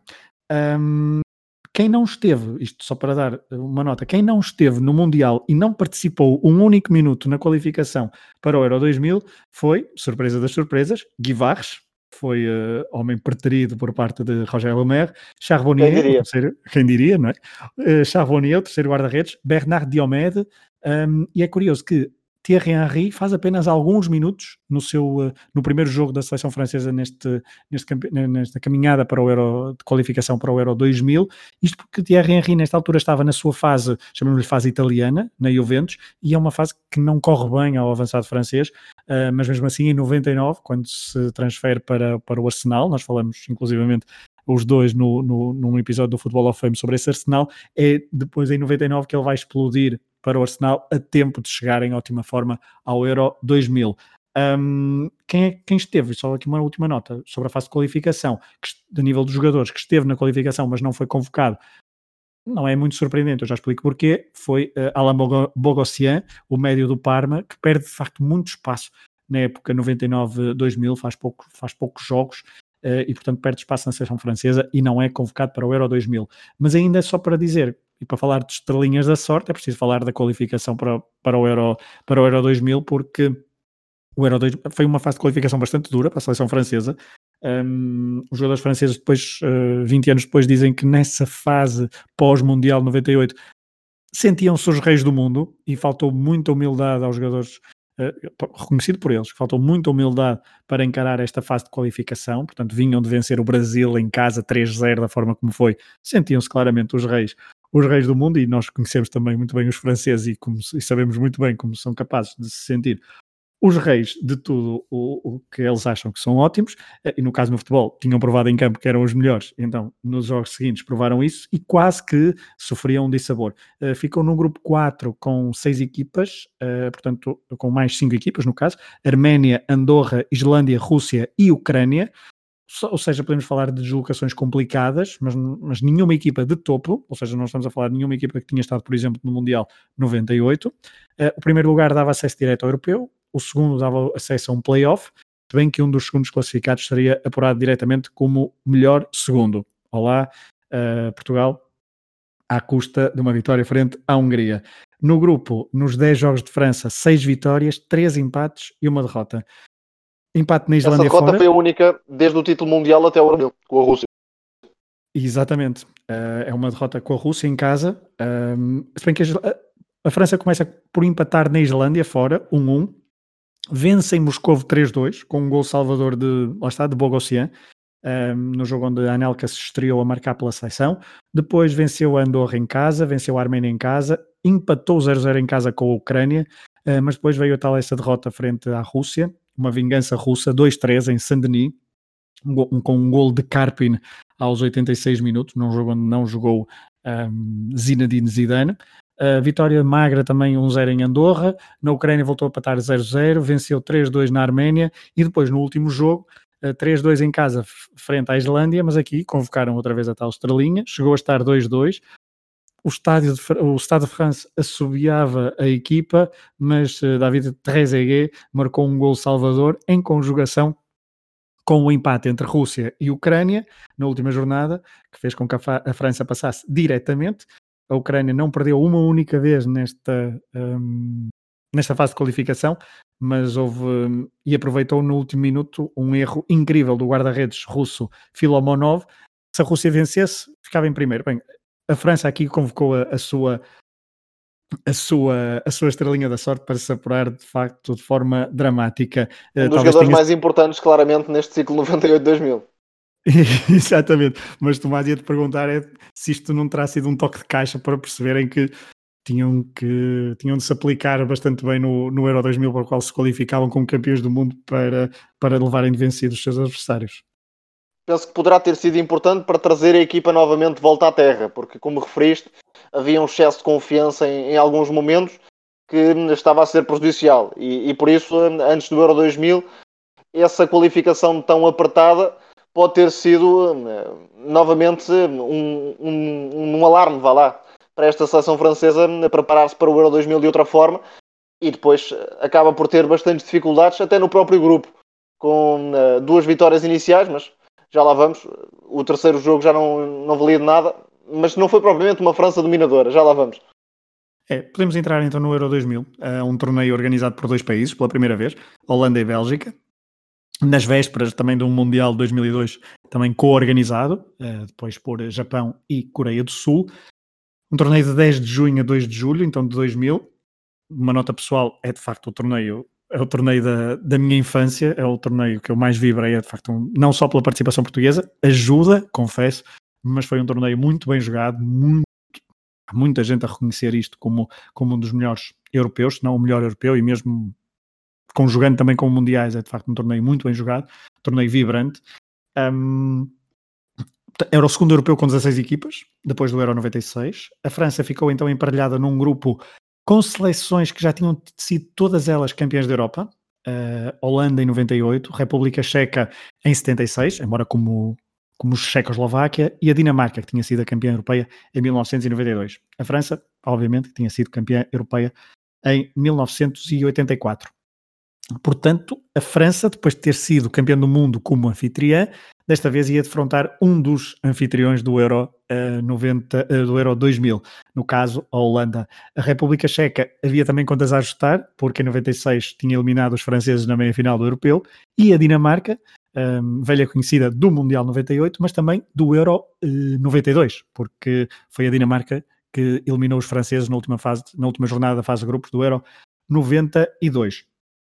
E se em 98 França e Dinamarca só se encontraram na última jornada da fase de grupos, desta vez o primeiro jogo do grupo foi mesmo entre ambas as equipas, isto porque um, o anfitrião que inaugurou o torneio foi, uh, foi a Bélgica, portanto não foi, uh, não foi a Holanda, foi a Bélgica a abrir, o, a abrir o, o, o Euro 2000, portanto no dia 11 de junho, mas também foi logo no segundo dia, em Bruges, França, Dinamarca, um, antes do encontro, mais uma polémica, a seleção francesa e as polémicas e com os jornalistas é, é algo fértil. Os jogadores e a comitiva francesa recusou-se a falar eh, à, à, imprensa. Depois, Tio Rama acabou por dar uma, uma entrevista a alguns, a alguns jornalistas, mas uh, havia bastante tensão. E, os, e, depois nós percebemos isso até no século XXI, nomeadamente no, no Mundial 2000 e, 2010, mas também com, com culpas próprias. Mas havia sempre muita tensão e a, e a imprensa francesa é bastante, bastante dura com os jogadores. Diogarri então estava, estava suspenso, sabia-se que não poderia jogar. Havia a dúvida no ataque francês se jogava uh, Nicolas Anelka ou David Trezeguet. Do lado dinamarquês já não havia os irmãos eh, Laudrup, ainda jogava Peter Schmeichel, um, nesta, nesta altura como campeão nacional português ao serviço do Sporting Clube Portugal, mas havia também uma nova geração de dinamarqueses a, a aparecer, nomes como Gronkaer, John Dahl Thomason, Eb Sand. Tomás, um, e, e aqui uma, há uma continuidade para o mundo, do, do, Mundial 98 para o, para o Euro para o Euro 2000, é que o 11 inicial neste europeu por parte do francês não foge quase nada ao 11 base do Mundial 98. Barthez na baliza, Thuram, Desailly, Blanc, Lizarrazo na defesa, meio campo Petit Deschamps, Zidane como principal mestre para servir três homens, Henri, Diorcaef e Anelka. Este, o último, eh, portanto Anelka, o único homem no 11 que não esteve no Mundial dois anos antes. Exatamente, era um dos jogadores eh, em ascensão no panorama francês. Acabou por ser titular nesta primeira partida, viria a ter uma presença relativamente importante ao longo do torneio. Vale a pena também destacar Patrick Vieira, que é um jogador que vai ganhando estatuto com o decorrer da competição e é mesmo uma das principais figuras, diria eu, nesta conquista francesa. No primeiro jogo, muitas dificuldades, Barthez teve de, de soar para travar o ataque dinamarquês, mas muita frieza também por parte da, de França na, na, altura de finalizar, o que acabou por valer esta vitória. Henri com um grande destaque. Começava aqui um, a construir um grande torneio, muito mais importante do que em 98. É, a vitória francesa por 3-0 uh, mascara um bocadinho o enganadora. Jogo. É bastante enganadora, apesar da França a espaços ter demonstrado algum bom futebol, mas a Dinamarca falhou alguns golos na cara de Fabien Barthez e foi, foi decisivo então o guarda-redes guarda francês para manter a baliza a zeros. portanto, estamos a falar de, de um jogo até onde, por exemplo, entrou depois Sylvain Viltor, fez um golo um, aos 90 minutos, o tal, tal golo 3-0, Patrick Vieira. Aliás, a jogada é, é com Henri, Vieira e Viltor. Só, só não há um golo do Arsenal porque Silva é, ainda não está no Arsenal, mas uh, estaria depois deste, deste europeu. Uh, juntamente era muito com... difícil por vezes contrariar esta França quando estava em vantagem, não só porque era uma equipa muito rigorosa do ponto de vista defensivo, mas também porque havia Henri para atacar espaços, era um jogador demolidor, era o, o Mbappé antes de Mbappé, para, para dar uma, uma ideia mais próxima a quem não, não conhece tão bem Henri.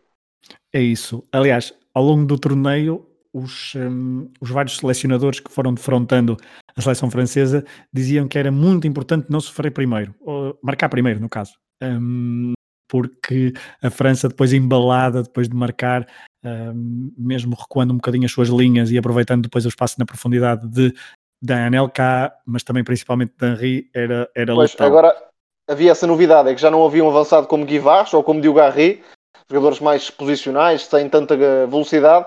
Havia Anelka e Henri, que com espaços para correr eram absolutamente determinantes.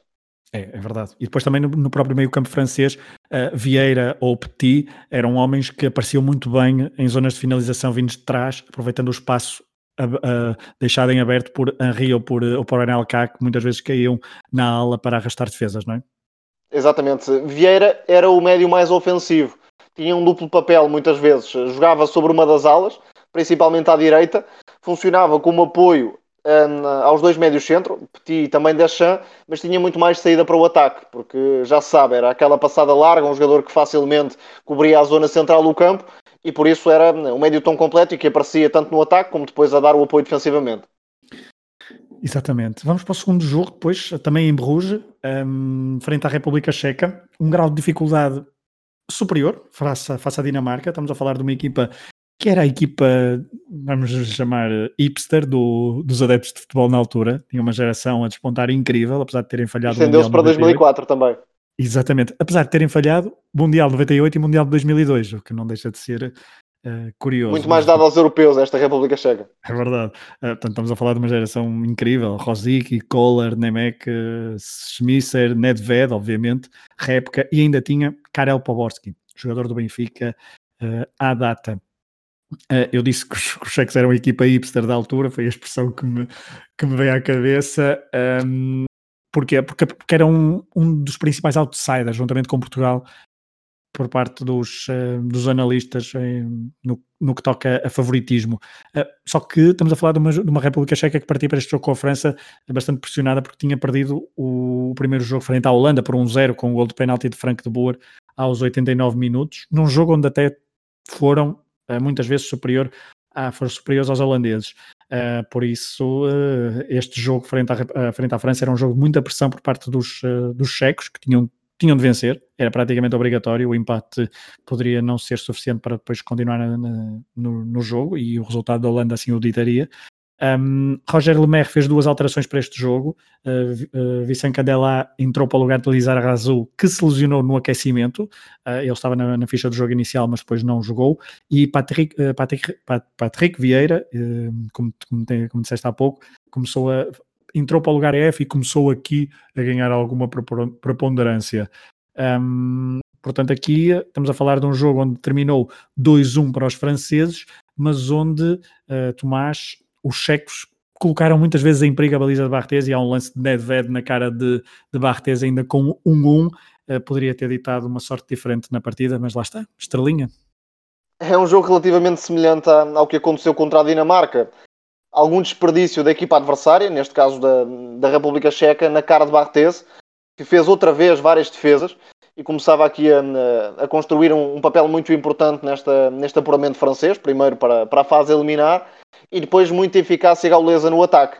Henri, outra vez o melhor em campo, esteve no, nos dois golos, e uh, uh, Roger Lemaire percebeu que era importante ter um terceiro médio, um jogador para uh, compensar em termos defensivos no meio campo, e por isso abdicou de Orkaev, que era um jogador mais criativo, mais, próximo de, dos avançados, tinham, não tinha tanta disponibilidade defensiva no fundo, nem a capacidade de recuperação de bola de Patrick Vieira. Essa foi a principal alteração em termos de abordagem ao jogo, mas mais uma vez a, inspiração de Henry foi decisiva para, para a França carimbar o apuramento e depois acabaria por descansar muitos titulares na última partida.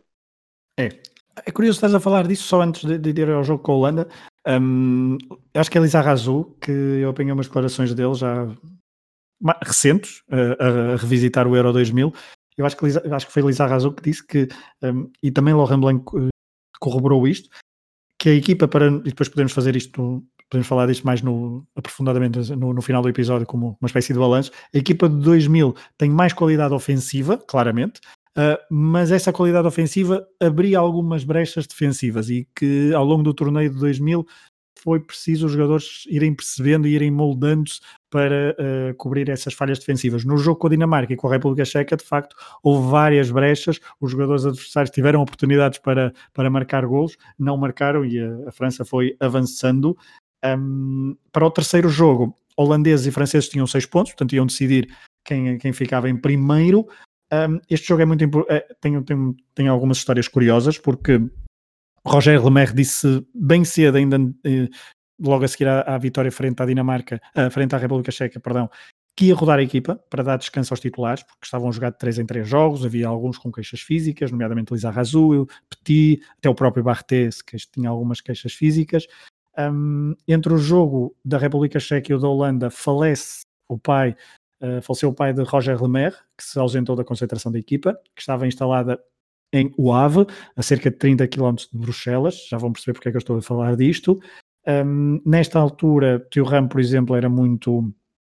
Uh, havia uma campanha uh, internacional para para comprar, uh, havia vários, vários interessados em Thuram e havia muita história à volta da transferência de Thuram que não sairia do, do Parma neste, neste verão, só no verão seguinte. Uh, mas então, e o torneio de Thuram foi... nem é particularmente fantástico. Exato. E não ao encontro da ideia que tu estavas a referir anteriormente, ou seja, um equipamento consistente do ponto de vista hum, defensivo, há também a nível individual jogadores que não estão tão, um, hum, tão, uh, tão brilhantes, digamos assim, quando estiveram 98, Thuram, Desailly, isso também pode explicar, talvez, alguns dos problemas defensivos que esta equipa foi revelando ao longo do torneio. Sim, mas mesmo assim eu acho que foram, corrigindo e um, em alguns jogos, então depois da fase, de fase eliminar. Para este terceiro jogo, só uma última nota antes de, de falar, falar, deste jogo entre Holanda e França, em Roterdão. Um, eu disse em Roterdão, mas eu acho que o jogo é em Amsterdão agora, por acaso. É em Amsterdão, é. Em Amsterdão, exatamente. Eu, eu escrevi Roterdão, mas é em Amsterdão porque eu lembro-me do estádio do, do Ajax. Um, quando entraram em campo, já sabiam qual era o adversário que poderiam apanhar na fase, na fase eliminar, nos oitavos de final, porque o grupo C jogou primeiro nessa, nessa tarde. A Espanha tinha vencido os Jugoslavos naquele célebre jogo 4-3, num dos jogos mais icónicos da história dos europeus. Portanto, os espanhóis eram primeiros do grupo, os jugoslavos ficaram em segundo, terminaram com 4 pontos, os mesmos que a uh, Noruega, que não venceu a Eslovénia porque passou os últimos minutos confortável a trocar bolas, achando que, que aquele resultado era suficiente para passar, mas os espanhóis marcaram dois golos num espaço de pouco mais de um minuto. Por isso, quem vencesse defrontaria os jugoslavos, quem perdesse encontraria os espanhóis. À partida, uh, os jugoslavos eram um adversário mais, teoricamente mais acessível para, uh, para qualquer uma das, das equipas, Holanda ou França. Um, em caso de empate, os holandeses tinham vantagem porque tinham vencido a Dinamarca por. Uh, eu acho que os holandeses tinham vantagem. Agora estou a dizer isto, mas não interessa porque o jogo até ficou 3-2. Só, só uma última nota. Um, Laurent Blanc disse, que, uh, disse antes que queria jogar com os espanhóis. Uh, relembramos que no Mundial 98 também estava toda a gente à espera de cruzar com os espanhóis e isso não aconteceu, mas desta vez aconteceu porque os franceses então perderam 3-2 frente à Holanda. Os holandeses que neste jogo uh, tinham um fator motivacional extra para ficar em primeiro, porque se vencessem, jogariam o resto do torneio na Holanda. Se ficassem em segundo, os jogos dos quartos e das meias finais seriam na Bélgica, o que seria, Tomás, bastante uh, trágico do ponto de vista do apoio popular por parte do anfitrião jogar dois jogos uh, importantíssimos fora de casa. Sem dúvida. Claramente a Holanda levou este jogo mais a sério do que a França. Roger Lemaire poupou vários titulares e a Holanda nem por isso, jogou com uma equipa próxima de, da habitual.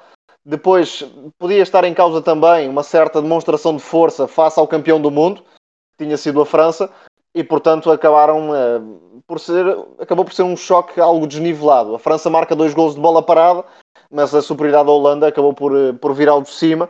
Uh, foi um duelo também muito arsenal, com, com Vieira, com o Vermaers, com Bergkamp, com Pires, enfim, muitos jogadores que acabaram por marcar a, a equipa do Arsenal de Wenger também.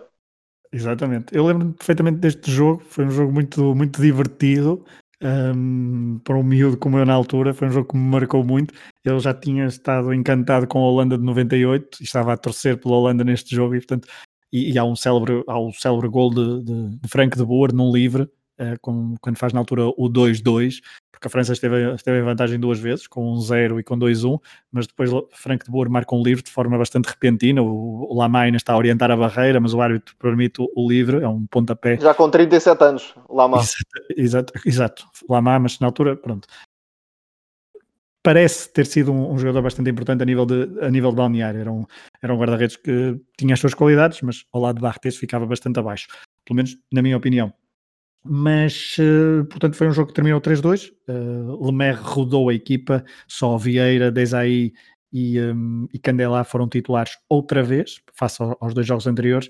Um, a imprensa francesa não, não gostou muito desta, desta rotação, dizia que os jogadores estavam a. que poderia haver uma espécie de um, querer jogar de propósito para não perder de propósito para continuarem na Bélgica e depois lá está, são as questões da, da imprensa francesa sempre à volta desta, desta seleção.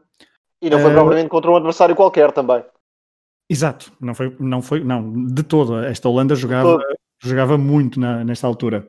E era claramente mais sedutora em termos futebolísticos do que a própria França. Sim, isso, isso sem, sem dúvida. Do ponto de vista ofensivo, então, Bergkamp, Kluivert, Overmars eh, estavam em, em muito bom nível.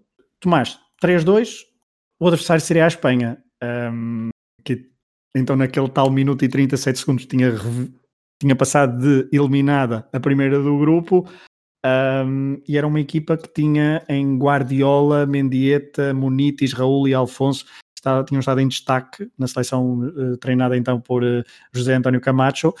Um, ah, só uma nota que eu me esqueci de dizer, porque é importante, é importante referir isto, até porque hum, o Miguel Lourenço Pereira, que escreveu o livro que está, está prestes a sair, está a sair por estes dias, Sonhos de La Euro, é, publicado pela, pela Panenka, sobre a história dos europeus, um, contou-me que os jogadores franceses tiveram de mudar de local do hotel, por isso é que há pouco falei do hotel, uh, porque houve uma, uma ameaça de um atentado terrorista por parte de um grupo argelino, portanto eles mudaram a meio, portanto isto foi entre o jogo entre a Holanda e a Espanha, mas indo então para, portanto, foram para o litoral belga, um pouco mais a norte, e, um, mas como eu disse há pouco, estava a falar da, da seleção espanhola, a seleção espanhola não tinha propriamente um 11 base, e Camacho até provocou algumas alterações para este jogo com a França, já os franceses, e Roger Lemaire voltaram à estrutura habitual, com, um, com Barres, Barthez, Thuram, Desailly, Blanc, Lizarazu, Patrick Vieira, Deschamps e agora sim Dior KF, Zidane, Henri e Diogarri, que foi o homem do ataque neste jogo. Exatamente, Diogarri que nesta seleção francesa jogava sempre sobre uma das alas, ora à esquerda, ora à direita, e era um jogador até bastante disponível do ponto de vista defensivo. Roger Lemaire atribuía-lhe eh, esse papel e, e, o jogador acabou por cumprir. Viria a partir o nariz né, nesta é partida. Verdade. Passou o jogo com a facto, camisola toda ensanguentada. Exatamente, é uma imagem eh, pouco agradável, digamos assim e que tirou o jogador para fora do jogo, foi muito equilibrado, mais uma vez. Eh, ou seja, não houve superioridade francesa. Por exemplo, Munitis foi uma dor de cabeça para Lilian Thuram, e cá, está, eh, cá estão as dificuldades que o lateral francês foi tendo ao longo do torneio para proteger aquele espaço nas costas. Raul também eh, acaba por ter bastante protagonismo, até demais na, na parte final do jogo, já lá vamos. Mas de facto a França, mais uma vez agarrada ao, ao talento de Henri e Zidane, que entrava finalmente neste torneio no jogo a doer, foi por aí que, que a França conseguiu impor-se. Zinedine Zidane começou aqui, de facto, o seu estado de graça, digamos assim. Uh, acho que é o, é o, jogo onde começa uh, este e depois o de Portugal, obviamente, mas aqui começa assim a sobressair e a imprensa toda, a imprensa espanhola antes do jogo temia muito, temia muito Zidane. Um, ele que ainda estava na, na Juventus por esta altura. E este jogo então de 25 de junho em Bruges uh, no mesmo estádio onde a França tinha vencido os dois primeiros jogos, foi importante para a França, para a França embalar, e é um jogo muito marcado por, pela questão da, da, do, dos penaltis, porque a França adiantou-se no marcador com um livre direto exemplarmente bem marcado por, por Zinedine Zidane. Falaste há pouco de Diogo Garri, questão do partir o nariz, mas ele muito disponível mesmo.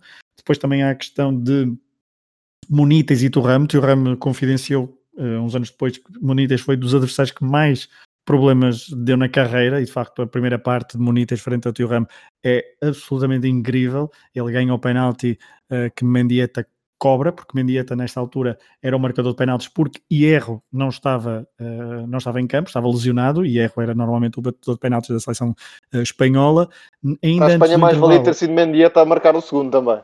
Pois, só que Mendieta já não estava em campo, o problema foi esse. E, depois, e, a, e a imprensa espanhola nos dias a seguir Uh, lamentou a opção de, de Camacho em substituir Mendieta, que estava bastante desgastado fisicamente, e por isso aí a, a substituição. Mas ainda antes do intervalo, o 2-1 é um golaço de, de Dior KF, uh, eh, Tomás, que mais uma vez, um bocadinho, não foi contra a corrente, mas praticamente o jogo até estava bastante dividido, mas com uma, um grande remate, uh, aproveitar uma, e depois a imprensa, mais a imprensa catalã também questionou a opção por Aranzabal, defesa lateral esquerdo da, da Real Sociedade, em detrimento de Sergi, uh, de lateral do, do Barcelona, e de Arcaef aproveitou muito esse, esse lado. Uh, Simonites aproveitou o Tio Ram, uh, de Arcaef aproveitou o Aranzabal e fez um golaço para fazer o 2-1 ainda antes do intervalo. E os franceses depois passaram a segunda parte toda em vantagem, como gostavam, apesar de não terem marcado o terceiro gol.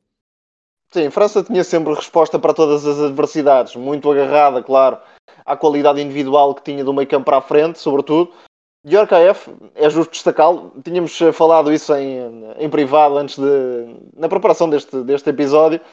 É um jogador que acaba por viver um pouco na sombra, de Zidane, de Henry, naturalmente, são jogadores com, com outro talento, com, com outra dimensão também ao nível de clubes, mas foi um jogador importantíssimo, não tanto no Euro 98, mas sobretudo neste Euro 2000. Marca a República Checa, marca também este golo frente, frente à Espanha, e um, um belo golo e acaba por ter um papel de hum, criativo, um jogador que acrescenta qualidade do meio campo para a frente à parte de Zidane a nível de, hum, de bola no pé, de, de, jogo criativo, de soluções hum, em termos de combinações, que acaba por ser muito importante para esta seleção francesa não estar tão dependente de Zidane. E por isso fica o destaque para, para Dior KF, que teve também os seus momentos de, de glória ao serviço desta equipa francesa. É, um, eu, eu, é, é, justíssimo destacar isso. Antes, de, quando tu disseste isso em privado, quando estávamos a falar, eu também já tinha esta nota para falar contigo. De facto, já não tinha noção do quão técnico e do quão bom era, era de Orkf para esta altura. Um, claro que desaparecia às vezes em alguns jogos, eh, não tinha uma dimensão, não, tinha um, não era um portento físico comparado com Sim. alguns dos seus. Não era Zidane, mas era um jogador também com, com muita técnica e criatividade.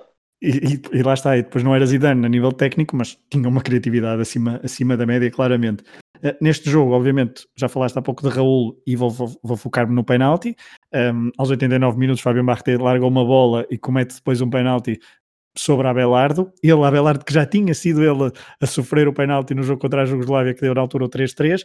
Nessa altura, Mendieta estava em campo, bateu o penalti exemplarmente, tal como fez na primeira parte frente aos franceses, Desta vez foi chamado o número 10 da seleção espanhola, Raul, que mandou, tentou colocar a bola bem distante de Barres, só que foi longe demais, pois a bola foi para um, foi para a bancada. E, e, o árbitro depois passado alguns minutos apitou para, para, o final da partida. E não um lance por parte do Urzais para fazer o 2-2, mas a França, estrelinha da sorte, conseguiu passagem às meias finais. E nesse jogo, no final do encontro, há duas imagens. Há um Raul inconsolável, é ele está completamente a precisar de muitos abraços, claramente nesse final do jogo. E por falar é daqueles momentos que, que, marcam uma carreira e a imagem que as pessoas têm eh, dos jogadores, sem dúvida. É, é, é isso tudo, é, é inacreditável, porque ainda por cima era um momento dele, de um jovem jogador, tinha 23 anos, ia fazer 23, acho eu, exatamente, ia fazer 23 anos dois dias depois, uh, e era a oportunidade dele enquanto a sua seleção, porque ele estava, tinha brilhado, era tinha-se sagrado em Paris, campeão da Europa pelo, pelo Real Madrid, numa final. Ainda por cima, 98 foi péssimo para a seleção espanhola. É isso. Ou seja, havia muita expectativa para este Euro 2000. Exatamente, e depois nós sabemos é que depois Raul nunca esteve na, nas vitórias depois em 2008 e em 2010 e também em 2012, obviamente, com a seleção espanhola, portanto ficou, pode ter ficado aqui algum amargo de boca para, para o avançado, avançado espanhol. Mas a outra imagem no final da partida é a troca de camisolas muito muito simbólica entre Guardiola e Zinedine Zidane. Uh, Guardiola que também faz um, um, excelente jogo neste, neste, nesta partida frente à França. Zidane também trocam as camisolas. Uh, mal saberíamos nós naquela altura que seriam dois uh, treinadores bastante marcantes no, no futebol europeu. Sim, sabíamos é que eram importantíssimos já nas respectivas seleções, com perfis diferentes, claramente. Guardiola mais a organizar, Zidane mais a desequilibrar, e acabou mesmo por ser o talento individual dos franceses, sobretudo, a valer a passagem. Momento Zidane, de livre direto, e depois o momento de Orkaef, outro golaço, com a tal eh, felicidade a acompanhar. É, é comum, ao longo deste trajeto em 98 e depois também em 2000, só mesmo a final com o Brasil é que acaba por ser mais tranquila. Exato. E agora vamos entrar num jogo traumático. Eu confesso que o revi uh, pela primeira vez este jogo para preparar este episódio, França-Portugal, uh, Bruxelas, 28 de junho, a reedição da meia-final. Um, encontrei uma. Eu não sabia desta, deste, deste pormenor, é que, pelos vistos, esse jogo de Portugal-França em 84 foi a primeira vez que Zinedine Zidane viu a seleção francesa ao vivo, na altura com o seu pai, com 12 anos, em Marselha. O jogo foi em Marselha.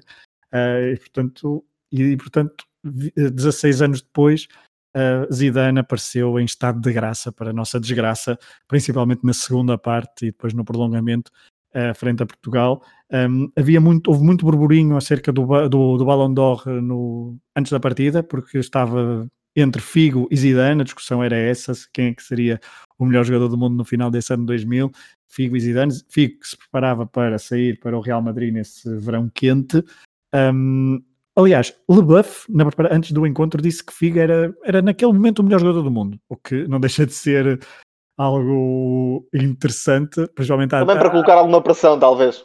Talvez, talvez, mas à época, eh, quer dizer, aos olhos de 2021, quando vemos a discussão Messi e Ronaldo e vemos toda a gente que sempre que está nas suas trincheiras a defender, a defender o seu, não deixa de ser interessante esta, esta declaração de, de, de Leboeuf.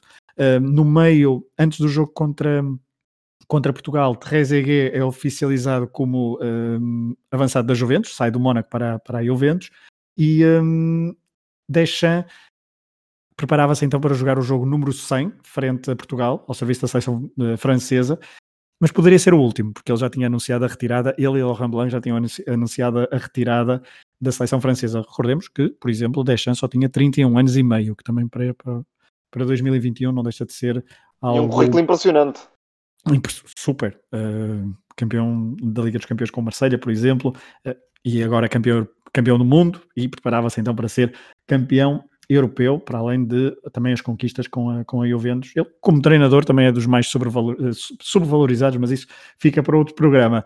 Um, o jogo, o Tomás, é um jogo que começa muito dividido, mas eu revendo o jogo, de facto, Portugal nunca conseguiu pegar na partida, nunca conseguiu superar os, as, ganhar segundas bolas, apesar daquele lance que dá o primeiro gol, de facto, que é um gol contra a corrente, mas eh, a França sempre a colocar muita dificuldade aos defesas portugueses, com o Anelka e com o Henri a, a caírem nas alas, uh, apesar do brilhante jogo de diria eu, revendo o jogo, acho que Jorge Costa, por exemplo, faz um belíssimo jogo do lado português, mas o meio-campo português, um, com Vidigal e com Costinha, que foram decisões aparentemente surpreendentes.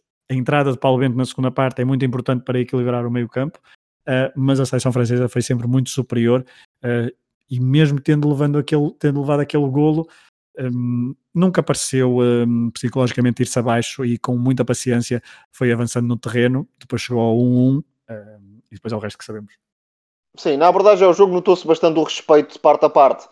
E o foco estava claramente em anular os criativos de um e de outro lado, com esse meio campo reforçado do lado português para travar a iniciativa de Zidane, sobretudo, e houve muita agressividade de Vidigal e Costinha na, na recuperação de bola perante o, o, criativo francês, e do outro lado, mais uma vez, Roger Lemaire acaba por colocar três médios, com Vieira a partir da direita, e se não foi o melhor em campo, andou lá perto. jogo claro. gigante de Patrick Vieira. Não, quer dizer, e... tirando, tirando Zidane, foi o melhor em campo. Vá. Sim, é isso. Ah, na categoria dos humanos, como se costuma dizer. Claro. Vieira acabou por ter bastante protagonismo. Depois eh, havia também Petit Deschamps na zona central. Portugal praticamente não atacou durante todo o jogo. É certo que esteve muito tempo em vantagem, mas tem o, o gol de Nuno Gomes e depois só queria perigar ao minuto 90 na altura é até podia ter vencido o jogo. Creio que foi Abel Xavier a cabecear é. para uma defesa gigantesca de Barretes, mas de facto Portugal andou sempre mais próximo da, da baliza de, de Vitor Bahia, mais tempo a defender, a tentar anular o ataque francês e nunca conseguiu ter muita presença do, do meio campo para a frente. Rui Costa e Figo estiveram claramente condicionados pela, pela superioridade do meio campo adversário.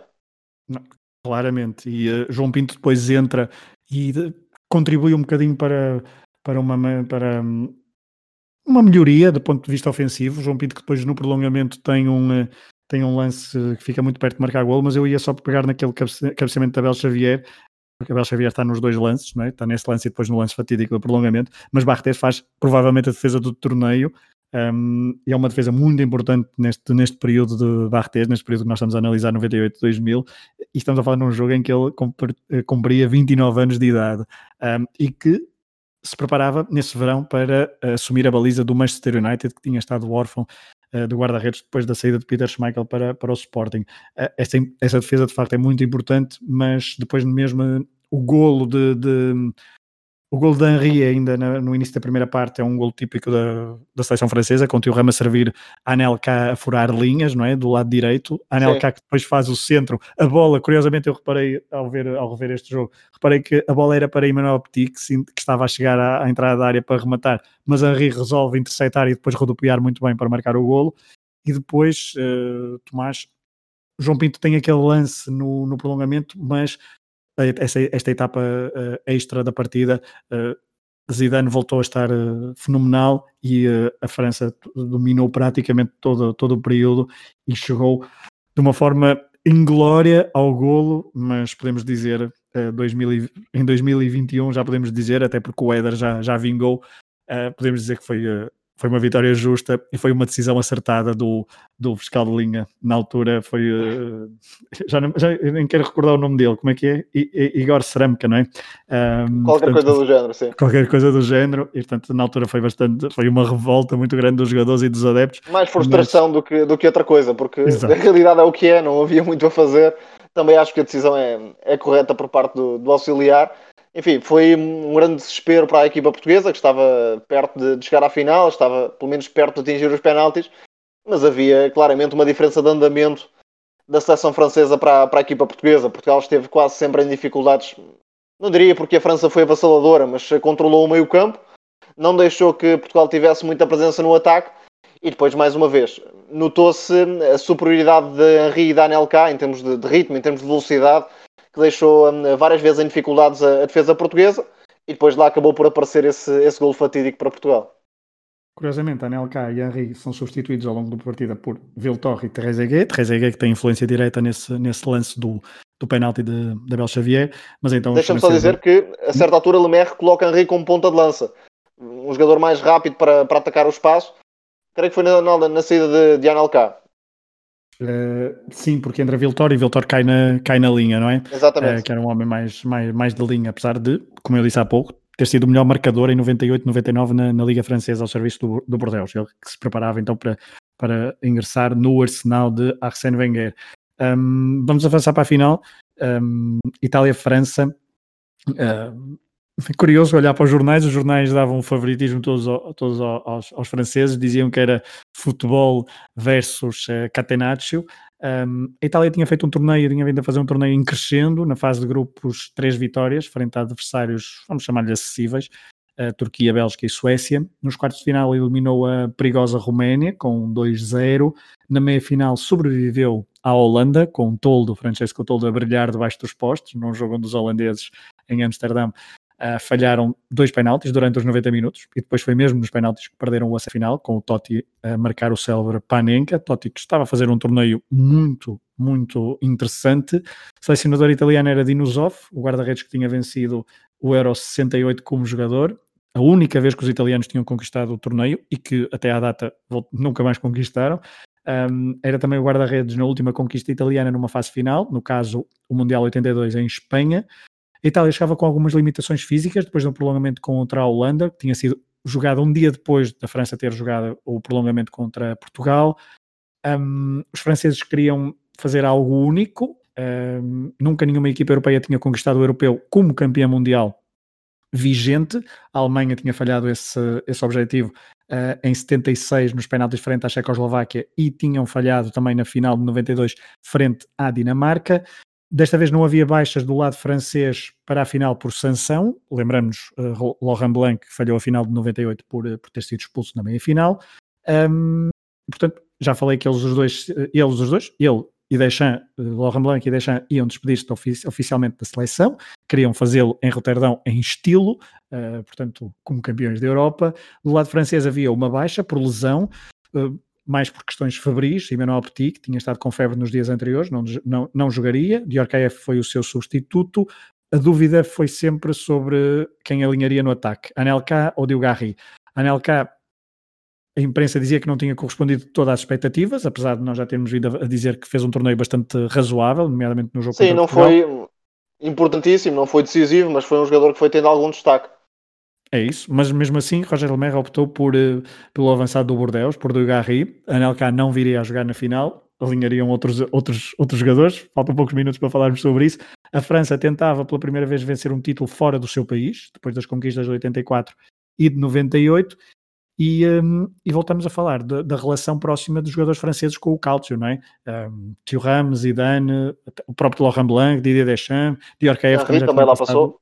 Henri passou, exatamente, são vários, alguns que estavam prestes a transferir para lá, outros tinham passado com menor fulgor, outros que estavam lá a brilhar, uh, eram jogadores todos que se conheciam muito, muito bem. Uh, Roger Sim, Lemaire, sem dúvida. Roger Lemaire, então, introduziu a, a, a criatividade de Orkaef, uh, o 11 foi o esperado, Thuram, Desailly, Blanc, Lizarrazu, com Barthez na baliza, Vieira, Deschamps, Diorcaef, Henri, Zidane e então Diogarri. Tomás, as exibições francesas nos jogos anteriores, o estado de graça de Zidane, o estatuto de campeão do mundo, tudo conjugado fazia com que fossem poucos os que atribuíssem favoritismo aos italianos para esta final do Euro 2000. Mas isso não teve tradução em campo. Para começar, foi uma primeira parte em que pouco aconteceu.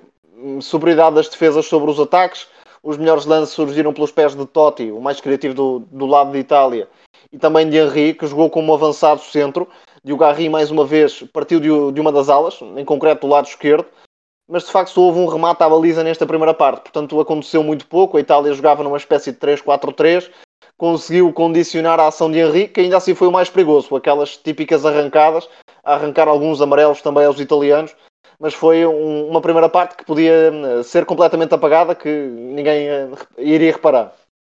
Ninguém iria reparar, a não ser, eu acho, na questão psicológica, é que os italianos uh, dominaram sim, desse ponto de vista, bem, sim.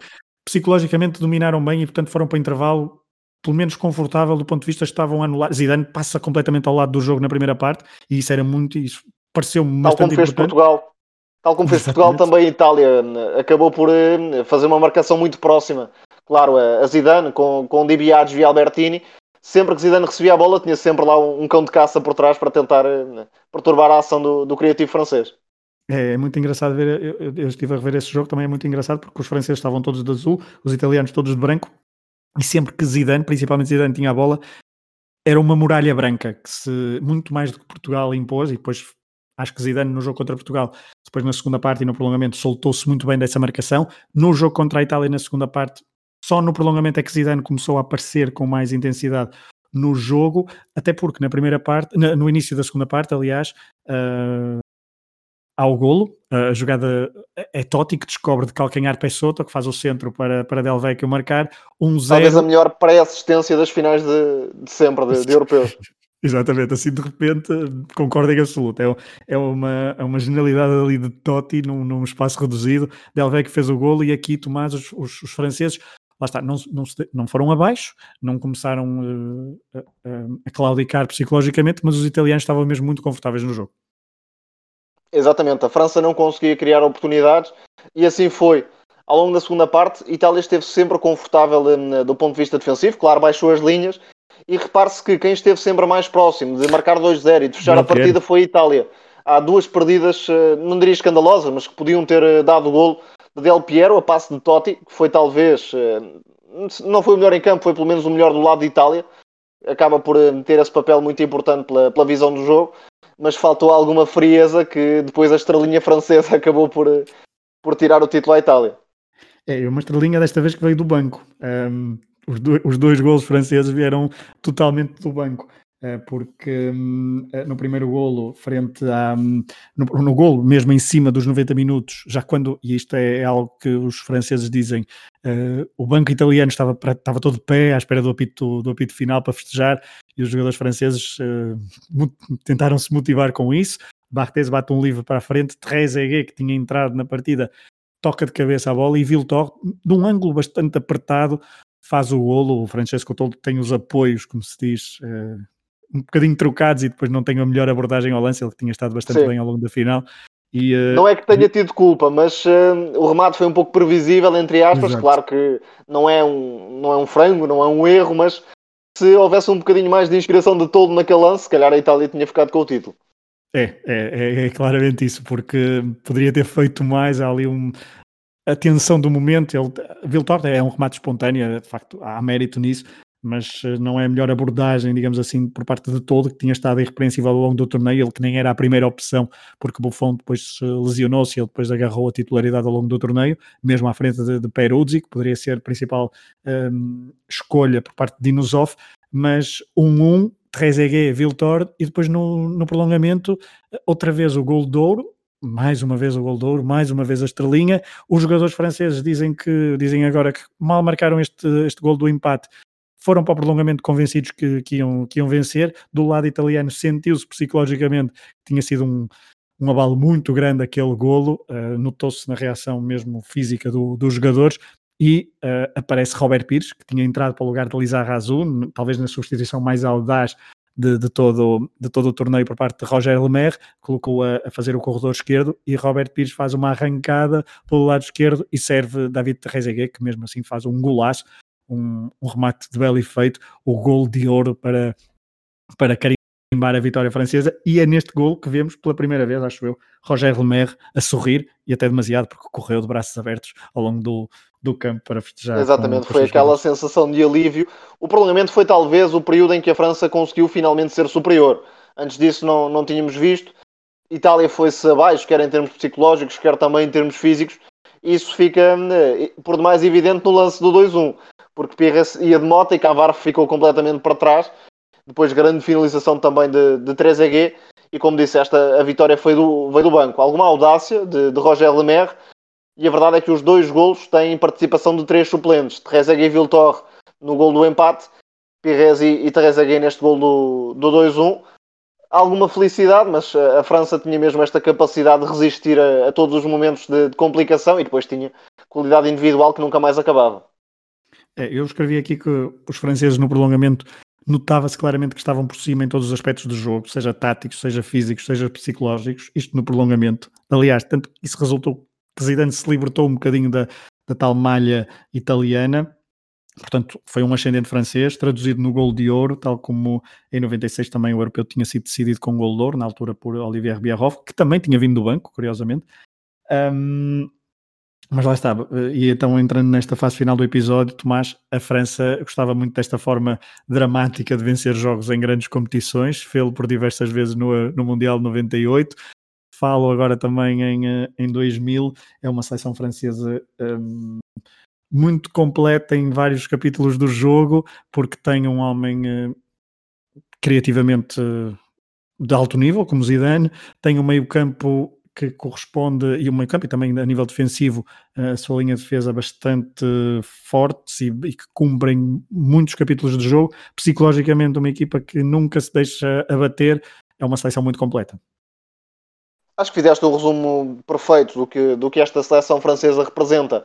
Não é propriamente uma equipa que vai ficar imortalizada pela, por um, um estilo muito vincado, nem propriamente por ser uma equipa brilhante, mas tinha essas qualidades que, que referiste, ou seja, muita solidez defensiva, controle do meio campo, médios fortíssimos a, a nível defensivo, sobretudo, e depois tinha o talento individual de alguns eh, dos melhores jogadores do, do virar do século, Zidane, Henri, claramente mais importante no Euro 2000 do que em 98, mas ainda assim já, eh, já, já começava a demonstrar aquilo que poderia valer no, no Mundial de 98 e depois aquela, eh, aquela felicidade, aquela sorte que, que sempre é necessária para, eh, para marcar a história. E esta França acaba por, eh, por começar aqui a definir-se como uma das potências do, do século XXI, que é incontornável. Cada torneio que, que, temos agora terá a França como, como uma possível candidata. Note-se que já foi finalista do, do Mundial 2006, é campeã mundial em título, tem também o rótulo vice-campeã europeia e, sobretudo, é uma potência ao nível da formação. Há inúmeros jogadores que vão surgindo de, debaixo das pedras. Muito preocupa de Claire Fontaine, que acabámos por ignorar, entre aspas, neste episódio, porque já vai longo, mas é sem dúvida a mina de ouro do futebol galês. É, e na altura, neste, o símbolo de Claire Fontaine talvez seja uh, o duo de amigos e de companheiros de ataque, uh, David Trezeguet e Thierry Henry, não é? que eram muito próximos um do outro desde os tempos de, de Claire Fontaine. Um, acho que é justo destacar isso neste final de episódio. Um, uma França que depois tem uma ressaca dura, não é? No, no Mundial 2002 e também no Euro 2004, porque são, é, têm eliminações uh, precoces, principalmente no Mundial 2002, apesar de Sim. depois terem voltado. Zidane falhou ao... os dois primeiros jogos por lesão. Isso explica muita coisa. E depois Henry é expulso contra o Uruguai, ou seja, a estrelinha desapareceu, esgotou-se. a estrelinha ficou perdida no Extremo Oriente, certamente, não chegou ao Extremo Oriente. Uh, esta estrelinha, nós falamos muito da estrelinha, obviamente que é, é curioso porque não estamos a atribuir tudo, nem uma porcentagem total à estrelinha, não, é, uma, é algo interessante de analisar porque é uma equipa que psicologicamente não se deixa abater e acho que olhando para, vendo os jogos, revendo os jogos, eu acho que isso é muito importante, um, não há o desespero e há o Está acreditar... relacionado com a autoconfiança também. É isso, é isso. Eu acho que isso é também uma. Olhando 20 anos, 20 e tal anos depois, acho que isso é, é, muito importante e os próprios jogadores reconhecem e a personalidade dos jogadores, e eu foquei isso quando falei das idades. Acho que é muito importante aquela conjugação de, de jogadores com muita experiência, não sendo propriamente veteranos, mas tinham muita experiência da alta roda dos clubes um, europeus onde jogavam. Sim, claramente. Essa base acaba por ser decisiva porque uh, podemos falar em algum conservadorismo, já aqui também de Lemaire, mas essa hum, solidez também é conseguida precisamente pelas escolhas dos, uh, dos selecionadores. Já que tem o mérito da renovação, constrói essa base que, que acaba por ser campeão mundial, dependia um pouco do talento individual, não vamos uh, dizer outra coisa, mas em termos de equipa era de facto muito difícil ganhar esta seleção francesa. É isso mesmo, e fica com essa frase para muito difícil ganhar esta seleção francesa. Acho que é muito, acho que isso diz muito deste, deste episódio. Esperemos que tenham, que tenham gostado. Tomás, eu gostei muito de fazer esta viagem longa contigo sobre a seleção francesa, mas é uma. Adorei. Ainda dava para mais um bocadinho. Dava para mais um bocadinho. Uh, fica o convite para um próximo Futebol of Fame contigo. Depois veremos que que seleção abordar ou que equipa abordar, depois então do Arsenal, que também tem muito acento francês, não deixa de ser curioso esta, esta ligação, obviamente, uh, depois de falarmos os dois sobre o, com, sobre o Arsenal, agora sobre esta seleção francesa. Um, a nível de Football of Fame, no próximo mês, o, muito provavelmente o Rui, uh, Rui Silva trará uma, uma equipa, não uma seleção, fiquem à, à espreita, portanto esperemos que tenham gostado para já desta viagem pela seleção francesa que nos deu ali um bocadinho de trauma em 2000, mas esse trauma está mais do que superado em 2021 e uh, estamos prontos para novas vinganças. Tomás, um abraço para ti, obrigado por teres vindo aqui ao Matraquilhos, fazer este Futebol of Fame foi mesmo um prazer. Obrigado eu, é sempre um gosto. Um abraço a todos os ouvintes, esperemos que tenham gostado. Até à próxima, fiquem com mais episódios no vosso feed do Matraquilhos, mas também dos episódios dos podcasts do Hemisfério Esportivo.